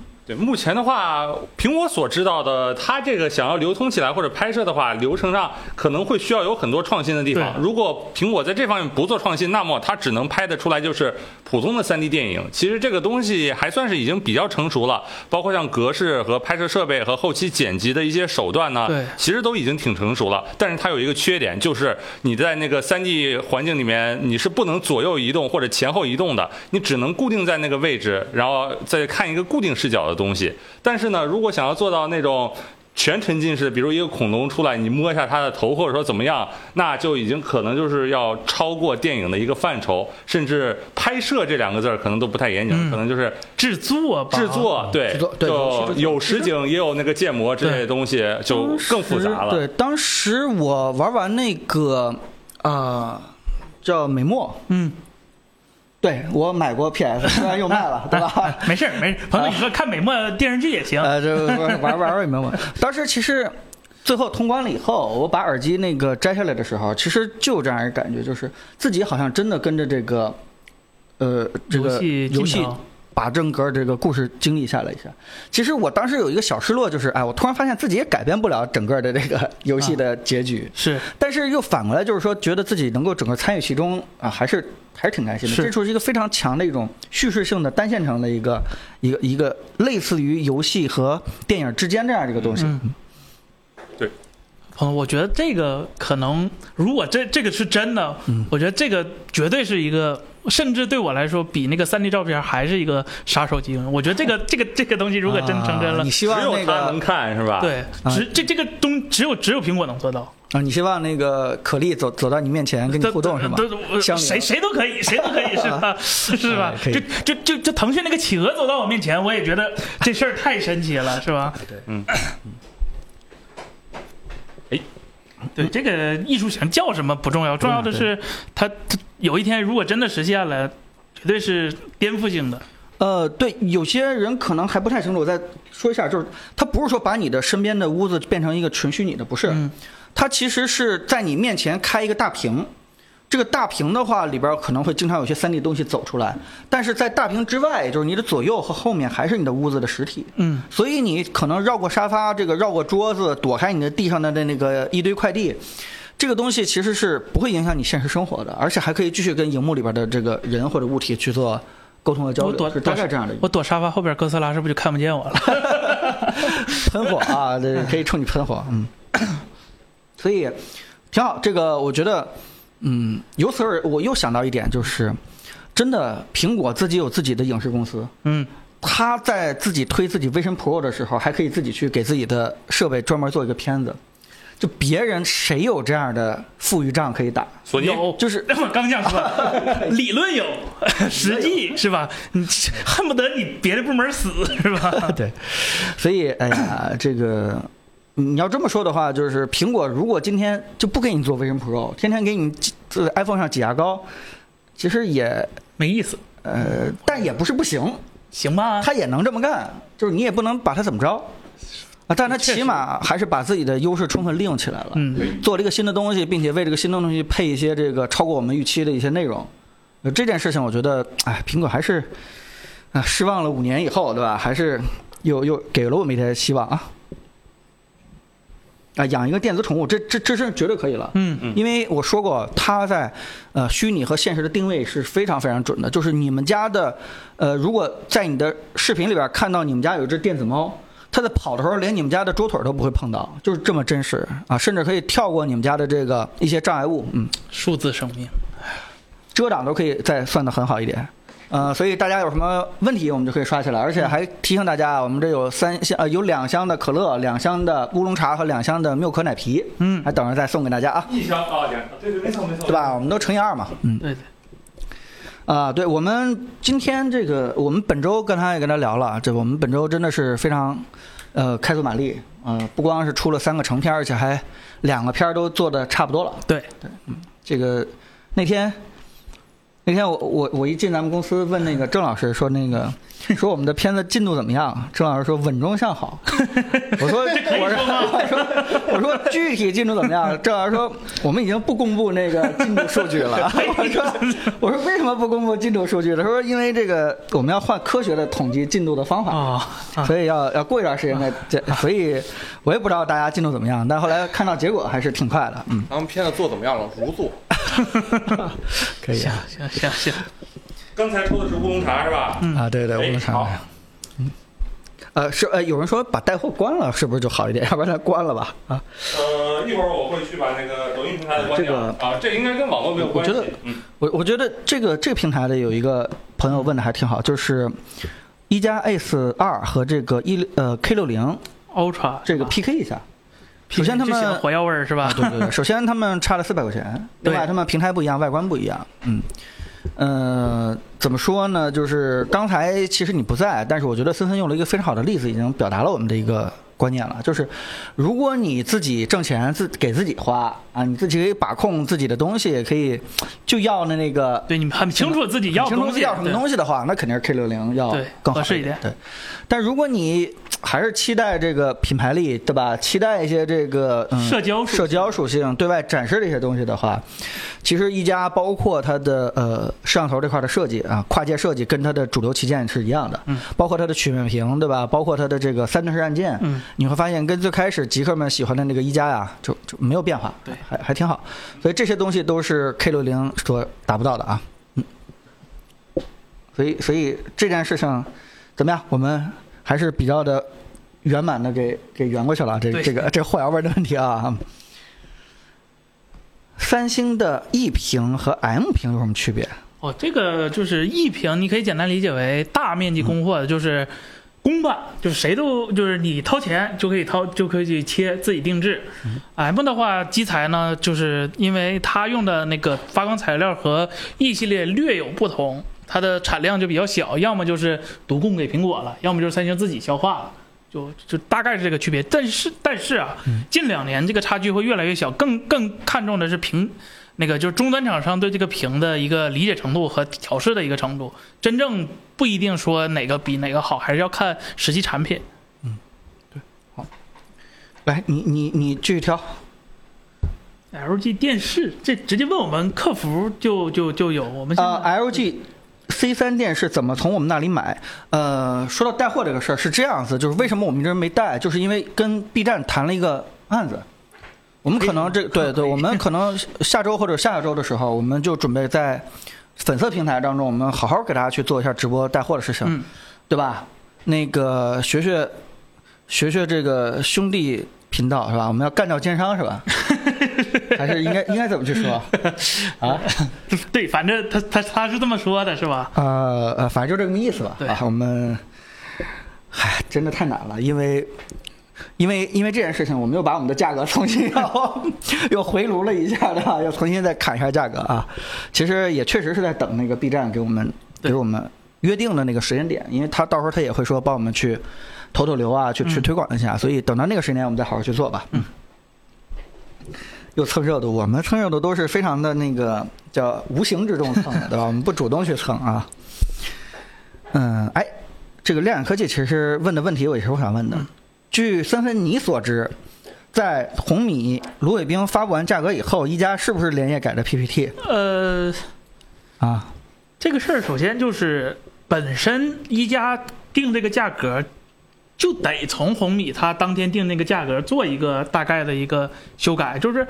呃，包括红米其实也是当天定价格，这二五九九也不是说我提前一个月我就就准备二五九九了，就他那边也有他那边压力，但是一加这边呢，呃，最开始锚点肯定是比这个高了，我只能说我了解的渠道肯定是比现在高的，但是二九九九也没超过他们的底线，就是二九九九，你说再低，不是完全没可能，但是它可能就会出现那种就是，啊、就是最便宜的那个机型供货量极少，然后不给你发货，或者是一买就空，一买就空，然后只有第二个有。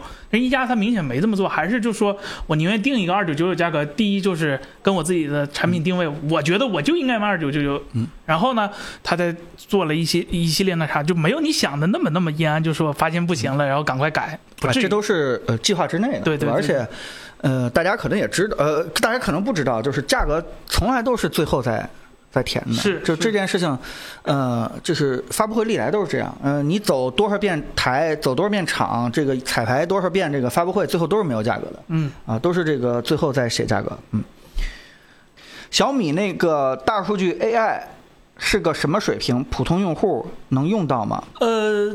说点真话。嗯，确实是能，但是现在不，这一现在不能用到，但是今年呃旗舰机型，就是你们懂得的机型，呃大概率会用到，就是年底发售的那那几个、是吧？嗯，就是我我我说大概吧，可能也稍微得罪点话，就是，嗯、在去年下半年的时候，有朋友问我们说，哎呀，国外这个 ChatGPT 已经这么强了，国内到底有没有人能够做出来？其实我当时还回答我说，要有的话，我们早就应该听说过，对吧？这个应该到现在为止没听说过有人在搞这样的大模型，应该没有。结果马上就被打脸，结果中国有无数的这个大模型，谁家都有了。突然全出来了啊！谁家都有什么这个这个讯飞什么什么这个三六零都有了啊。原因大家也都，啊原因大家都等，这突然就有了嘛。但是我想说的就是，即使是大家的来源都差不多，但是嗯最终的效果还是不太一样的。最重要的就是那个训练，就是你对给他喂什么东西。这个，呃，我们经常会听到这个厂商去宣传自己的这个模型，这个评分第几，排名第几，这个绝对绝对不是吹的，这是真的。但是呢，你说的这个这个，他到底做了什么工作？区别是什么？最重要的就是他们要做大量的这样的这个喂数据，然后就把这个这个训练修正、训练啊这样的一些事情，那我觉得也有价值，也不能说没价值。但对对对，确实根据他不好同，奇哈嗯，这六十亿的参数能干啥呀？呃，做一些，那能做挺多的了。对，我是听小米他们说，就是呃，小爱的很很大部分功能都都能直接在靠本地跑这个东西就解决了。就还是专专用是吧？嗯。对对对对对。六十亿只能专用啊，对对，不能说不能像像现所谓的那种啊。现在那种大的那种，这个确实是，嗯，也像我们之前说的，就是中文互联网的这个这个 这个障碍还是挺多的。是。就是大就就像那个笑话似的嘛，就是你问那个 AI 说《肖申克救赎》的主角是什么是谁，他直接说小帅，啊、直接直接就是小美。就是确实是我们中文互联网很多东西是需要再进一步的这个确实呃筛选和而建立且。对，而且咱们中文就是它一个词儿有很多很多层的意思，而且一个词儿它今天的意思跟明天的意思也不太一样。对你想说啥？对对，就是 这字面意思嘛，对吧？对，反正每次说中文都有很强的那个动脑的感觉啊。呃，所以这方面也是呃机器不如人的地方，所以很多要重新再去训练。对。嗯。好，我们 我们这个行，咱们直播间的朋友们都特别了解我们想说什么东西。对，要不然就阿珍和阿强，这真真的是这样。OK，所以呃，刚才他的问题就是小米的那个 AI 能不能用？这个肯定是能用的，而且非常非常希望各个厂商，包括 vivo 也要发它的那个大模型。对对对，就特别希望这些厂商赶紧针对自己用户的这些数据喂进去，嗯然后让他对自己用户的服务能达到非常好的一个水平。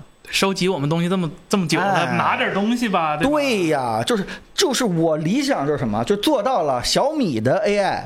我跟他说一句订外卖，他就知道给我订二十块钱的。我跟那个 vivo 的说一句，他给我订三十五块钱的这，怎么怎么小米高端用户怎么了？不不对吧？啊，就是红米用户可以是吧？啊，对我跟小米的说 给我打车，直接就是那个拼车。啊我跟那个，我跟 OPPO 就给我打了个豪华车是吧？开玩笑，开玩笑啊，就是啊，大概意思就是说，其实最懂自己用户的是是他们这这些厂商拿了那么多数据，你赶紧训练出来我们用的这个非常爽的这样的一个东西出来。嗯确实，啊，vivo 这两年真的上进。嗯，其实我觉得上进谈不上，但我觉得他几个决策做的他妈是真对，我靠！太扎实了。我只能说他每一个步步骤都太扎实了，嗯找不着就我就我们我们这马后炮来说，我们可能觉得。当时觉得他走这步不太好，但是发现事情过来了，发现他这么走才是对的。啊，对，包括这个这所谓的自研芯片，对吧？自研到什么程度，然后这个起到什么作用，然后包括这个抓抓到用户痛点的那个屏下，对吧？这不是就超声波啊？呃我觉得也是，从那拍照上也能看出来。呃确实拍照也是比较的这个吸引人啊。就技术实力确实太强了。就我记得我当时做那个拍照评测的时候，说他这个就是还只能算，对吧？结果结果做完那个评测半个月不到，他就出那个 Demo X 那个质感的那个模式对了。就技术实力实在是太强了，这个这个。啊，对，好，我们这个直播，哎，直播又卡了，我们看看那个粉丝平台帮帮忙，是啊，郑老师啊，谢谢啊，我们没掉帧，啊，我们这块儿挺好的，是那边有问题，那就看看是不是挂车的问题，我们给去掉或怎么样的。哎，Xbox 现在电商为什么比 PS 五贵？为啥呀？呃，因为首先第一，Xbox 本身它成本就比 PS 五高，呃，咱说的是 X 啊，然后呢，呃，再加上呢，微软它大部分的钱都投去生产 XSS 了，Xbox XX 销量就这 XS 的一半都不到，这就是为什么很多开发者苦不堪言，说是吧？给微软那边开发游戏有点有点有点小小辛苦，然后就是本来嘛，就是本身它就贵，然后产的还少，平平摊不下来，所以它就它就贵嘛，它就贵嘛。这这这这这难道不是因为 PS 的游戏比 Xbox 的贵好多吗？有吗？没有啊，那肯定是这样的。没有啊，这会员啥游戏都送我们，我天！是我、哎呀，当年我买那个 PS 五那几天，我天，想买几个游戏，不是我一看现在五百开头。现在什么冷战、瑞奇与叮当、蜘蛛小蜘蛛、对马岛啥都送。你别提了，就是你们那个 PS 的那个什么会员，什么 Plus，我完全看不上，就那几个游戏。哎，我这这几个游戏手指头给 Xbox 用户就就羡慕坏了，全是三十帧以上的游戏。打开那个 XGP，我跟你说，就跟选妃一样，就是歘歘一瓶一瓶的往上过，你都数不出来是几瓶不，是游戏不论数量，论质量。质量也不差呀。哎呀，你说你说一个资料片给你分出来十个，你说给给整一大堆小游戏，四三九九游戏是吧？有有啥意义呢？啊，对对对对对对，我们这个这个有赛车的游戏吗？你们呃啊，啊，有赛车的吗？我们对不对？我们各种三 A 大作有有模拟飞飞机的吗？游戏吗？你们？我们有黄牌空战，比那开飞机，我们战斗机是吧？比比开客机舒服。好吧，这个我们尽量就就别别别在我们直播间问那个 对，呃问游戏的问题。谁说谁有理是吧？就是 对，其实就是我之前回答了，就是你买哪个游戏机，其实真的就看你自己喜欢玩什么游戏，这是最重要的。就是玩游戏就是跟那个选世界观一样。其实我也去玩那个塞尔达，但说句实话，我不是特别爱玩塞尔达。我虽然也两代都通关了，但是我还是喜欢那种一剑砍出去那个。那个可以啪啪冒血的，啊，然后对，然后甚至人人可能就被砍成好几段了。老头环儿，就就对，哎，对就就这样的东西，就是我觉得塞尔达这个东西我，我其实玩了也也挺开心的，但是我总觉得好像风格跟我喜欢的东西不太一样，对吧？我喜欢做个任务就得有阴谋论的，就是一定要揭露一个特别大的一个，对吧？这个这个阴谋这样的一个东西那，更得玩 PS 五了。为什么呢？索尼地方的游戏剧本写的都极其的优秀啊，就就就就我就把那个战神通关了以后，我就突然发现？呃，倒是还好，对吧？也当然我对这个北欧神话还是有点有点基础的啊，啊也还好吧，嗯，啊大表哥一代对有打击感啊，类似这样的。所以就是当你喜欢什么游戏的时候，你再去反过来去调，其实就就就就不会再遇到这样的一个问题了啊。嗯，别吵了啊，他 Switch 啥也没有啊。所以这不刚上大表哥一代吗？嗯，还真是。然后大家还有什么问题啊？就是我们可以问啊，这个也真是有人问了一些游戏方面的事情，好吧？游戏的今天的这个重要的新闻是什么？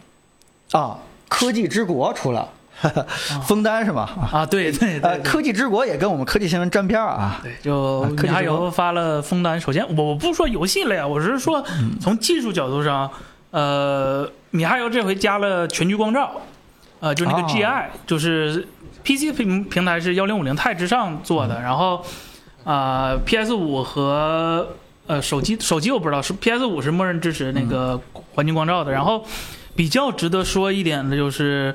呃，在安卓平台上，这回的《原神》支持了预编译着色器，这功能大家可能没不太常见，不太听说啊。但是这个功能其实非常非常重要。呃，我之前跟游戏厂不是游戏厂商，跟呃终端厂商，就是小米和 OPPO 那边，我问过小米，就是说你们能不能做那个。那个着色器着着色器预编预预那个预编译，然后他们说是他们现在做不到，只能做到在编译器上做一点云优化，不能说直接给你预编译了。这个预编译是什么意思？就是大家可能会经常遇到一种现实，就是拿 PC 玩游戏，哪怕你是四零九零。最好的显卡、最贵的 CPU、最最好的 CPU、最好的固态，但是玩游戏的时候总会卡那么一下，尤其是刚载入完进去的时候，老会顿一下。虽然它平均帧率很高，但是它总会顿一下。这个就是因为 PC 游戏它在玩游戏的时候都是边编译着色器边玩，边编译着色器边玩，所以永远避免不了这个突然的这种卡顿。所以说 PC 最好的办法就是。叫什么？就是你玩完一遍，玩通了再玩一遍，第二遍是最好的效果。啊，然后这也是我一直说为什么 Steam Deck 会比别的 PC 掌机有一个得天独厚的性能优势，就是 V 社在给 Steam Deck 准备的所有游戏里都提前预编译好了着色器，所以就导致他玩游戏的时候卡顿的现象非常的少。当然，这个为什么说别的厂商不做？第一，就是这个东西它只针对你一个人的硬件和你一个人的游玩习惯能才能做出来，不是说我拿别人的编译给你拿拿过来就能用的。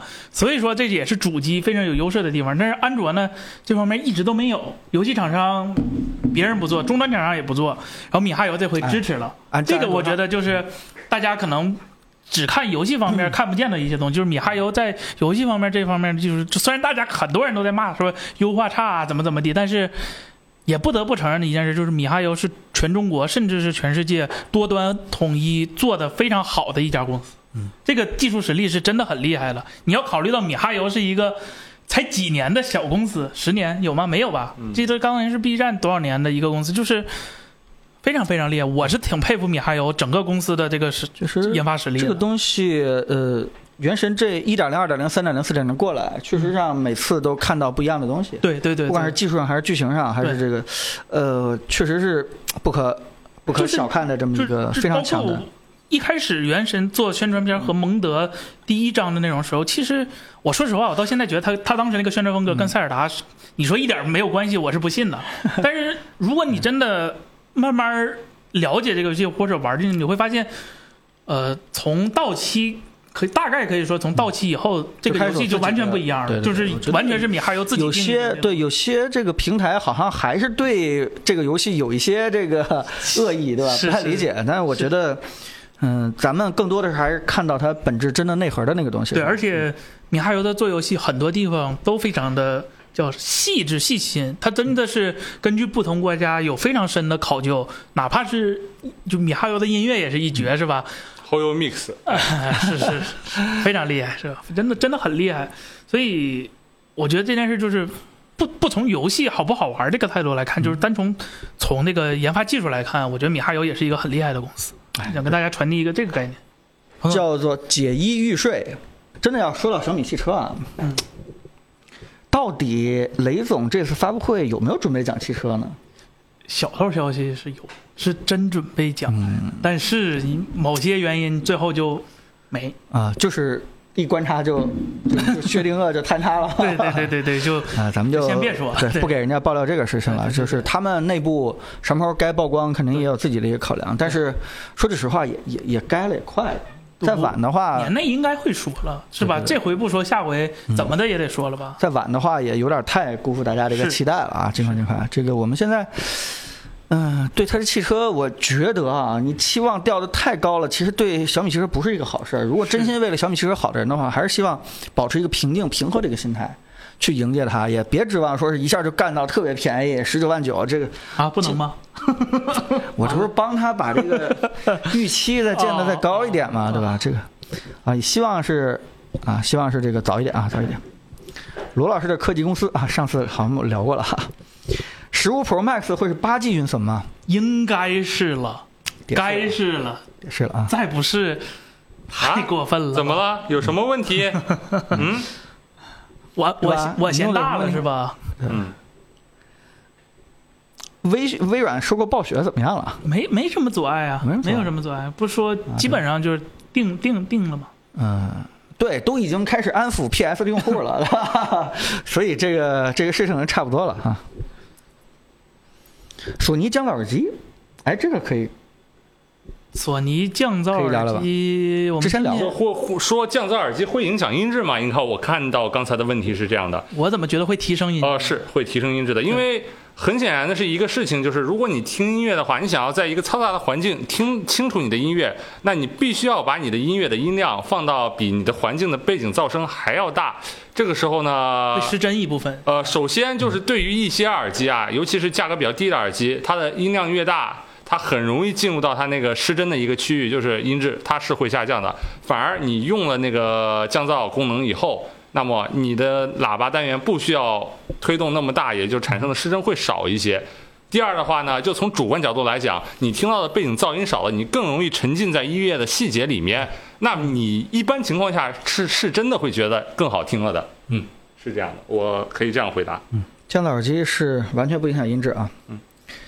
啊，来，大家继续刷起来，有什么问题啊？请问七夕节你们送给自己的老婆或女朋友什么礼物？装不到这事儿。是吧？这这我不应该把这个问题给 那彭总送什么了吗？给我们打个样吧。啊、这是七夕节哪天啊？哎有有这么一个节吗？哎，高高高，真不知道七夕节是什么时候？七月初七。按理说应该是八月份的某一天，对吧？是这不八月份了吗？我天！哎呀，真是不好意思啊，这个，但其实我我天，我我推荐一个东西吧，嗯，iPhone 十五 Pro Max，不是，咱咱七夕完事儿还有别的，什么圣诞什么乱七八糟的呢，是吧？国庆什么，你可以给他发张票儿，就凑齐七张可以换一个什么，是吧？呃，碎片，叫做那个哦。iPhone 十五 Plus 的碎片，啊。这样一年七个节，它凑齐了以后，正好找你兑换那我一年就发六个呢。你可以发 iPhone 十六的碎片就开始。啊。OK OK，啊！但是你可以，你可以这样啊，嗯，他不是凑齐了六个，还差一个吗？你这让他交钱抽奖吗，哦，开开箱子。找他管朋友，帮他邀请是吧？就拼一下是吧？就点一下。而且告诉他有保底，行行行行行啊，已经把绝招都交给你了啊。嗯，华米的手表怎么样？华米的手表主打一个高续航，我 还有这么那个健康监测，高情商啊，你这高情商啊！没有太了解过，没有太了解过，不好意思，嗯，嗯就大家不要小瞧运动监测需要的计算量和功耗，这个这个其实也是挺吃性能的。这个就是如果说你想记录特别专业、特别细致的、特别准确的一个呃运动监测的话，这个就说实话，你哪你拿那打哪怕拿那些打着长续航的手表一直开这个功能，续航也是会大幅度的减小的。嗯。哎，如果你对手表有感兴趣，我们最近在绿色软件的公众号里面发了一篇文章，是我写的，哎，就是专门讲手表这些传感器是吧？芯片是怎么来的，你往前翻几个就能看到。对。哎，我看看，哎，呃，这个方太叉油烟机是这样顺吗？这个我们确实不太了解，但是我们现在能够给大家去回答的就是电视的问题，嗯，然后这个像我的智能锁的问题，嗯然后你的那个投影仪的问题，对呃，包括手机的所有问题、笔记本的问题，然后呃十天的这个耳机和音箱的一些问题对，好吧？哎，看到我刚才看到有个朋友说投影仪红米的投影仪咋样？就是说红米的投影仪目前就只有这几个款式。我可以说的是，事实上就是他们已经更很久没有更新了，有一些硬件呃确实是比较落伍了。然后的话呢。呃，我们上一期测过的红米投影仪 Pro，整个的那个数据表现，就是说在入门级里面的话，就嗯不，我们不是很推荐，只能说。他们在这个产品线上，就是投影仪这个产品线上，目前在这两款产品我们不是特别推荐，我们非常期待他们后面在这个产品线上再有什么更新，好吧？嗯，刚才这个朋友问 Fold 三外屏内屏外屏内屏功耗差不多有什么猫？这你一看你就没仔细看彭总视频是吧？高情商回答的 猫腻但是我觉得今天就别高情商了，嗯直接给大家回答。就是首先大家注意一点，就是内屏和外屏的 PPI 是差不多的，就是单位面积的像素数量是一样的。这意味着什么呢？就是每一个像素想要，就是内屏和外屏想要达到同一亮度，其实内屏和外屏理论上的。呃，就单个像素的功耗应该是一样的，因为它 PPI 一样嘛。然后呢，那内屏做了什么工作？在大了连面积大了一倍的同时，还能做到功耗一样。第一就是它去掉那层偏偏振片，正常的屏幕 OLED 的屏幕是要加一层偏振片的，但是小米这回就选择了无偏振片设计，这个就能大大的减少光损，因为偏振片会阻挡一部分光。然后这是第一部分，亮度就高了对嗯。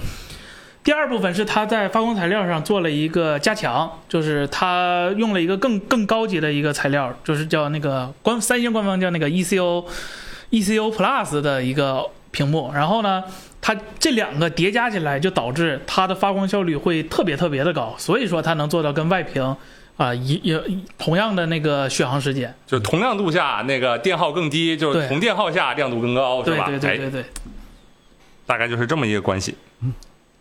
这哥们儿提高一下外屏功耗就是，确实紧张了，当时我们的第一反应好像也是这样，对吧？对啊，就是内外屏功耗一样，就是有没有一种可能啊，把短板是吧？啊 把这个对吧啊？把长板锯了了啊？对，呃，其实不这样，刚才森森已经回答挺清楚了啊。哎，哎好，这个我觉得问题还回答一下，平板里边最护眼的屏幕是哪款？孩子需要用，呃，如果你 真的硬要说护眼的话，呃，我觉就以 Apple 的观点来说，就是首先频闪不是成为你眼睛危害最大的，而是危害最大的是蓝光、蓝光波峰的位置。那 LCD 的蓝光波峰天然要比 OLED 要更偏左，所以说它的危害会更大一点。所以 OLED 可能会是更好的考虑，而且 OLED 在亮度开高的时候，频闪哪怕频闪真的有问题，开高的时候也没有影响，就是 OLED 的平板。所以说，啊、你可以多考虑一下 OLED 的几款，三星的都是今年的都是 OLED，然后我记得联想有几款是 OLED，啊、别的的话基本上都是 LCD。嗯，对，嗯但是这个问题好像也是家长的，毕竟我也是家长，但是。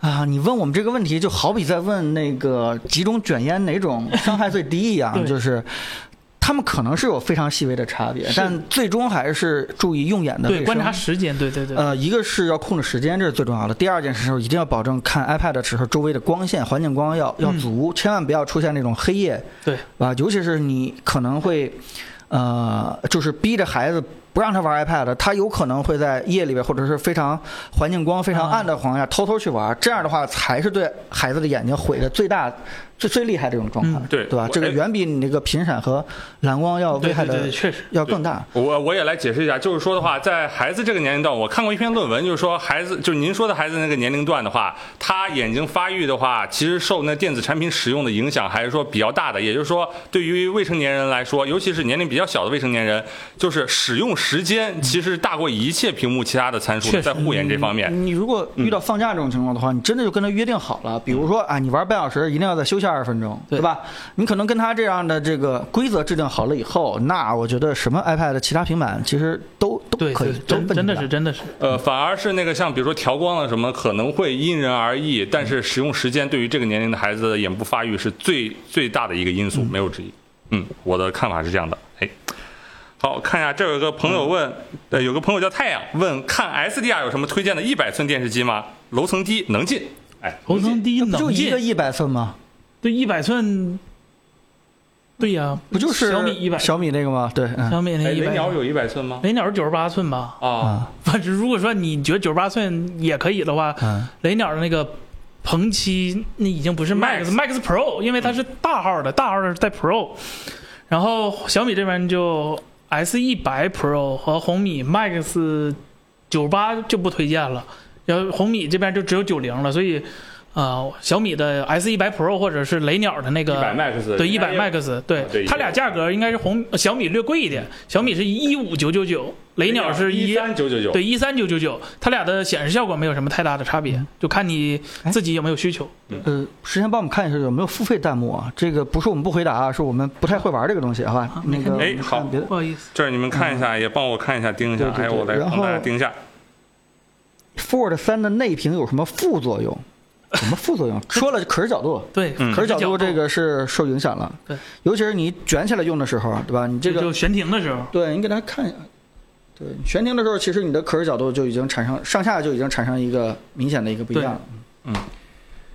哎，这位朋友，指纹锁刚才问的什么是未来？像那个静脉指纹呃不那个人脸静静脉脉是什么？啊，静脉它其实就是呃识别你的血管，呃，有那种指静脉也有独和掌静脉。特性的，对，它的啊对血管也有独特性的。那和指纹哪个更？呃，首先静脉的好处就是说它不会因为指纹掉皮，啊也没有这个失手的问题。啊，而且老人们和小孩指纹浅的，这个这啊个用静脉的话，其实是非常好的。现在知道了，静脉识别其实也挺贵的，但是静脉也有糟糕的地方，就是你。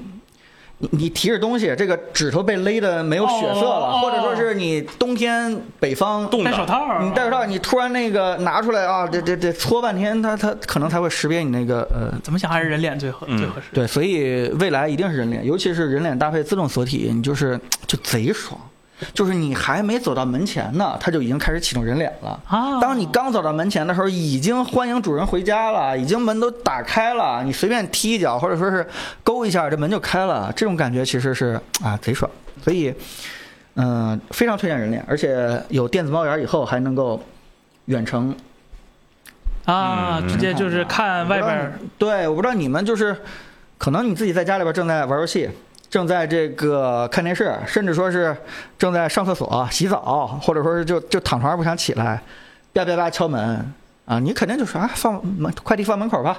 啊，水表这个走了五十个字儿，你就直接告诉就完了，你根本就不用给他开门。就这件事情，反正我觉得年轻人用起来还是挺挺挺舒服的。嗯，嗯就是智能锁这个事情，啊，大家现在可以升级一下了，很很好玩的。哎，这位有抽中咱奖的这位朋友睡眼惺忪啊，说国产 OLED 的电视玩主机有推荐的吗？一万以内。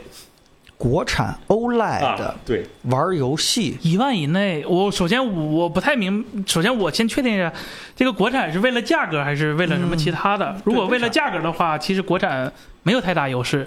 如果为了其他的的话，那那那国产 OLED 现在出货量最大的应该是小米，呃，创维什么的都比较少，TCL 这干脆不做，啊、华为的以前做过，然后不做了。然后如果说单纯为价格的话，哪出机呀？想啥呢？是吗？想啥呢？不是你指的国产品牌是吧？对品牌国产国产产不了啊 OLED 对呀。小米的这个 OLED 它也是用的 LG 的对对，的的面板，嗯，哎，好，这儿有位朋友叫 RT 三 IWNL 说，哎，幺三六零零 KF 和四零六零四零六零钛和幺三四零零 F 和四零七零怎么选？主要是打幺零八零 P 的三 A 游戏和 Lightroom 修图，就是看这个四零四零六零零和哦这个四零七零，就首先打游戏是无脑显卡，人家是幺零八零，对显卡优先，但是你说幺零八零 P。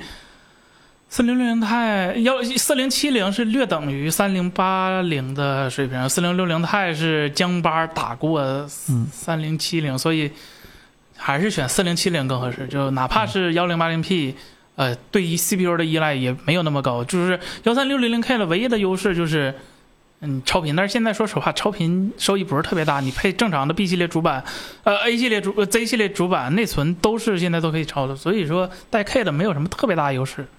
嗯，我我选四零七零，好吧？如果是我自己，我选四零七零。嗯行了，我们今天时间也差不太多了啊，嗯也十点多了，而且我们下边的朋友们还同事还在片子呢，我们再回答两个问题，好不好？好，啊，再把凯伦的那个对，那个乌龙啊乌龙，茶给大家抽了啊！我们这大家有什么刷起来啊？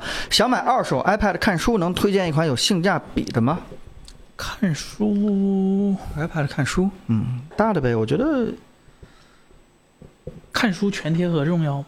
呃，其实不那么重要，我也觉得不太重要。我感觉看书轻一点最重要，迷就是你要不然的话，这个这个，嗯，哎，对，迷你还真可以，是吧？你不要求什么刷新率，对。然后你你真的看一看那个，嗯、迷你五和迷你六，看你全面屏和不全面屏了。对，就嗯。就迷你那个大小看书，我觉得挺而且挺合适对轻，哦。就是你拿那个大的 iPad 十一寸的话，其实挺重的啊，对啊，嗯是看书不太看漫画啊特别不方啊，便。特别不方便，而且你这个躺在床上很容易这个砸到自己的牙，是吧？哦，这付费的啊，有吗？哎，好看一下啊，先晚点刷，新婚快乐啊！你稍等一下。iPhone 三号线 iPad Pro 连 MacBook 在开机状态读不到平板接口雷电三连四，什么意思？什么叫雷电三连四？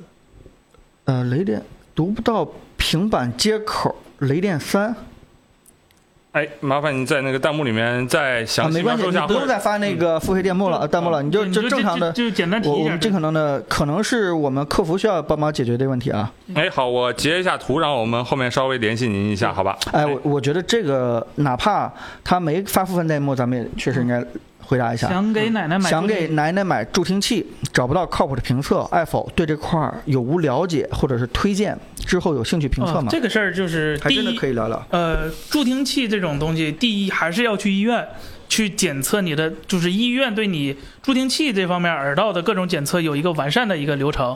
就是说，不论是哪个助听器，如果但凡直接告诉你你不用适配，你直接买就行，那这个助听器效果肯定会不好。对。所以说，最最优秀的办法就是对老人最好的办法也是去医院去去配更合适的助听器。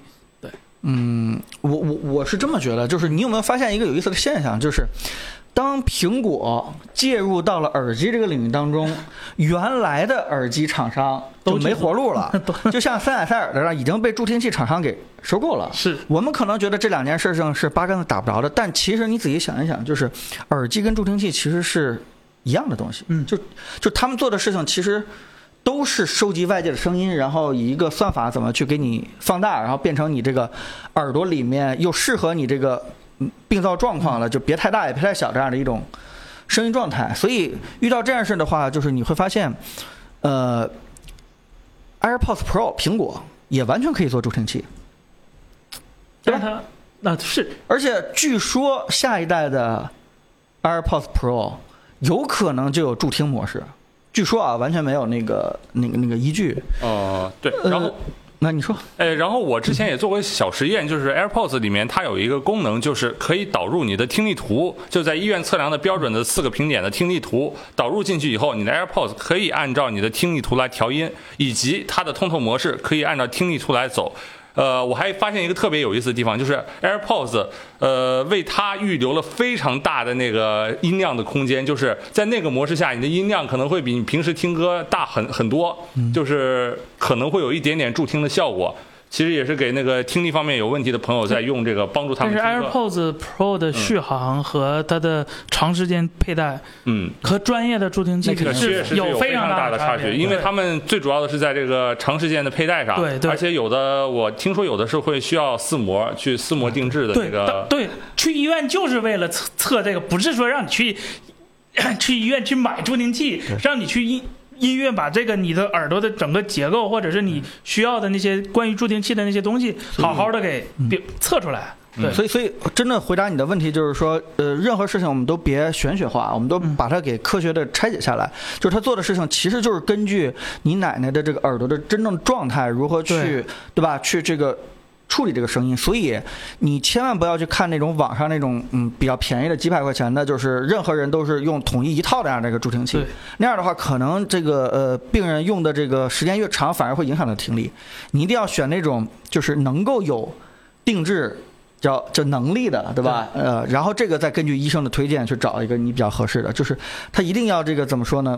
就是要针对不同的病人的不同状况可以去调节的啊。所以这个事情其实并没有太强的评测意义，就是因为病人不太一样。嗯。对对对，今年会出两 K 分辨率的 AR 眼镜吗？呃，这嗯分辨，AR 眼镜儿现在还是国产，就是冲的还是挺挺靠前的，但这事儿取决于索尼吧。就前几天我记得我和郑老师、石老师去过那个摄影展，有一家企业叫叫 Govis 是吧？？Govis 对他家呢，呃，不是纯做我们传统意义上那种 AR 眼镜，它有一部分是给穿越机嗯做做，或者是有那种私人影院，就是戴着头上那种影院。嗯，那个我看他前几天好像是要出一个产品，好像是。两个二 K 的屏分辨率，两个一四四零 P 的，不是幺零八零 P，但东西我们也没见过，也不知道到底是什么样，所以也也不能说百分百确定。嗯呃，大家要知道，就是在 AR 眼镜的话，你会遇到一个问题，就是它需要把大部分的视野空间留给现实，嗯，真正能够显示你内容的，它那个 FOV 就不能太大。对，如果你在这么小的 FO 里边还要做两 K，就这件事情就，其实如果你的 FOV 的话在五十度左右的话，其实做一 K 的话就已经是视网膜了，差不多了，就是呃 PDD P PDD 差不多能够达到了四十多。啊，虽然没有达到六十，但还可以了，就没有必要急着是上两 K。对他那种的真正私人影院就对看不见外面招人呃着急上两 K 的应该是 VR，就把你整个的眼睛全都覆盖住的。嗯，而这部分呢，其实 Vision Pro 做的是应该是最最快的了。对，咱们最后一个问题了，刚才已经回答了一个问题了。呃，哎，我觉得要不然回答一个，沙发后面有空间，五千左右有什么推荐的回音壁吧？哦，五千左右，咱们那个价格差不就是我多吧？看对，呃，LG 的 S 九五 QR 和三星的 Q 快9 9点回答零，这个有一个。哥们儿说付费弹幕的，我赶紧回答一下这啊。哎，看一下付费弹幕，就是我们会近期也会整理出一个表格，然后像三星的 Q 9 9 0和那个 LG 的 S 9 5 QR，呃，这两款是我呃 LG 是我们亲身目前已经听过的，三星我们正在准备买进行测试，但是根据我朋友或者说我之前看过一些反馈，也是效果整体很不错的一个。其他几个品牌的我们也有购买去进行测试的计划，比如说 BOSS 的，比如说那个。还有 GBL 的 JBL 八十九点一，我们都有购买测试的计划，你可以期待一下。这个稿我已经在写了，是吧？但是你说五千多，反正我只能说，我 我们的 LG 的那个是五八九九，好吧？就偷摸说一句，五八九九。哎，就可以联系一下我们的那个橙色购物软件的客服，是吧？哎，他会给你一个链接去怎么买。好，然后呢？就是这个说回回音壁的话，我哎，我就一直就想到一个问题，就是说做这个视频，我哎，我说点我想说的啊，就是做这个视频其实挺难的。就为什么呢？就是大部分人，呃，包括我们生活中大部分朋友自己都是没有这个回音壁的，也可能说他们甚至没有一个去听一个环绕声的电影或者说游戏的一个需求。对我们评测这个的第一大难题就是说，哎，怎么让你有这个东西的需求，就是要让你感觉到这个环绕声或者全景声哪里好。值得升级。对，然后还有一个就是因为大家对这个东西了解确实特别特别少，我也看到像国内视频平台上有没有一个特别系统性、全面性的对一些基础的知识给大家做普及的，所以呃这期视频可能会制作周期会比较长一些，而且有一些很多的科普或者说之类的东西，当然也会有产品的评测，我们也会用尽量科学的办法。然，后对，然后最后回答一个就是问两千以内给父母装指纹锁，这个等我们一周多的时间吧，我们八月底头一定要给大家直播，而且用不了两千，我也也能给大家挑特别特别好用的，对吧？嗯这个非常适合老人的指纹锁。另外就是刚才那个付费弹幕问了一个叫什么？iPhone 十五的壳有没有那个贵的？这个你真的不用付费，这个有点我们像广告了，是吧？呃，我我我个人确实是在努力给这个 iPhone 十五做一个比较好的壳，然后有一些材料上的技术还在还是在努力在最后试验一下吧，对吧？如果成功的话，嗯，应该是能够在你准备 iPhone 十五的时候能够看到我们的产品上线，好吧？嗯，来敬请期待吧。我们要不然今天的直播就先到这儿嗯，啊。呃，时间也不早了，我们虽然没有凯伦跟大家 say goodbye，但是我们还是呃非常感谢周五大家能够陪我们去聊聊天儿啊。平时我们这时候可能就放假回去了，但是今天可能还得再补补片子啊。嗯行，好的，那我们今天就直播就到这儿了，对，那我们就下周下周再见。今天这个抽可乐抽的挺开心，好吧？特别开心。希望下周你们别不来了啊！哎行行行行行，那行，那我们今天的直播就到现在呃到此结束，好吧？好，我们我们下周再见，下周再见拜拜下周再见有些问题我们下周再聊，拜拜。哎，拜拜拜拜。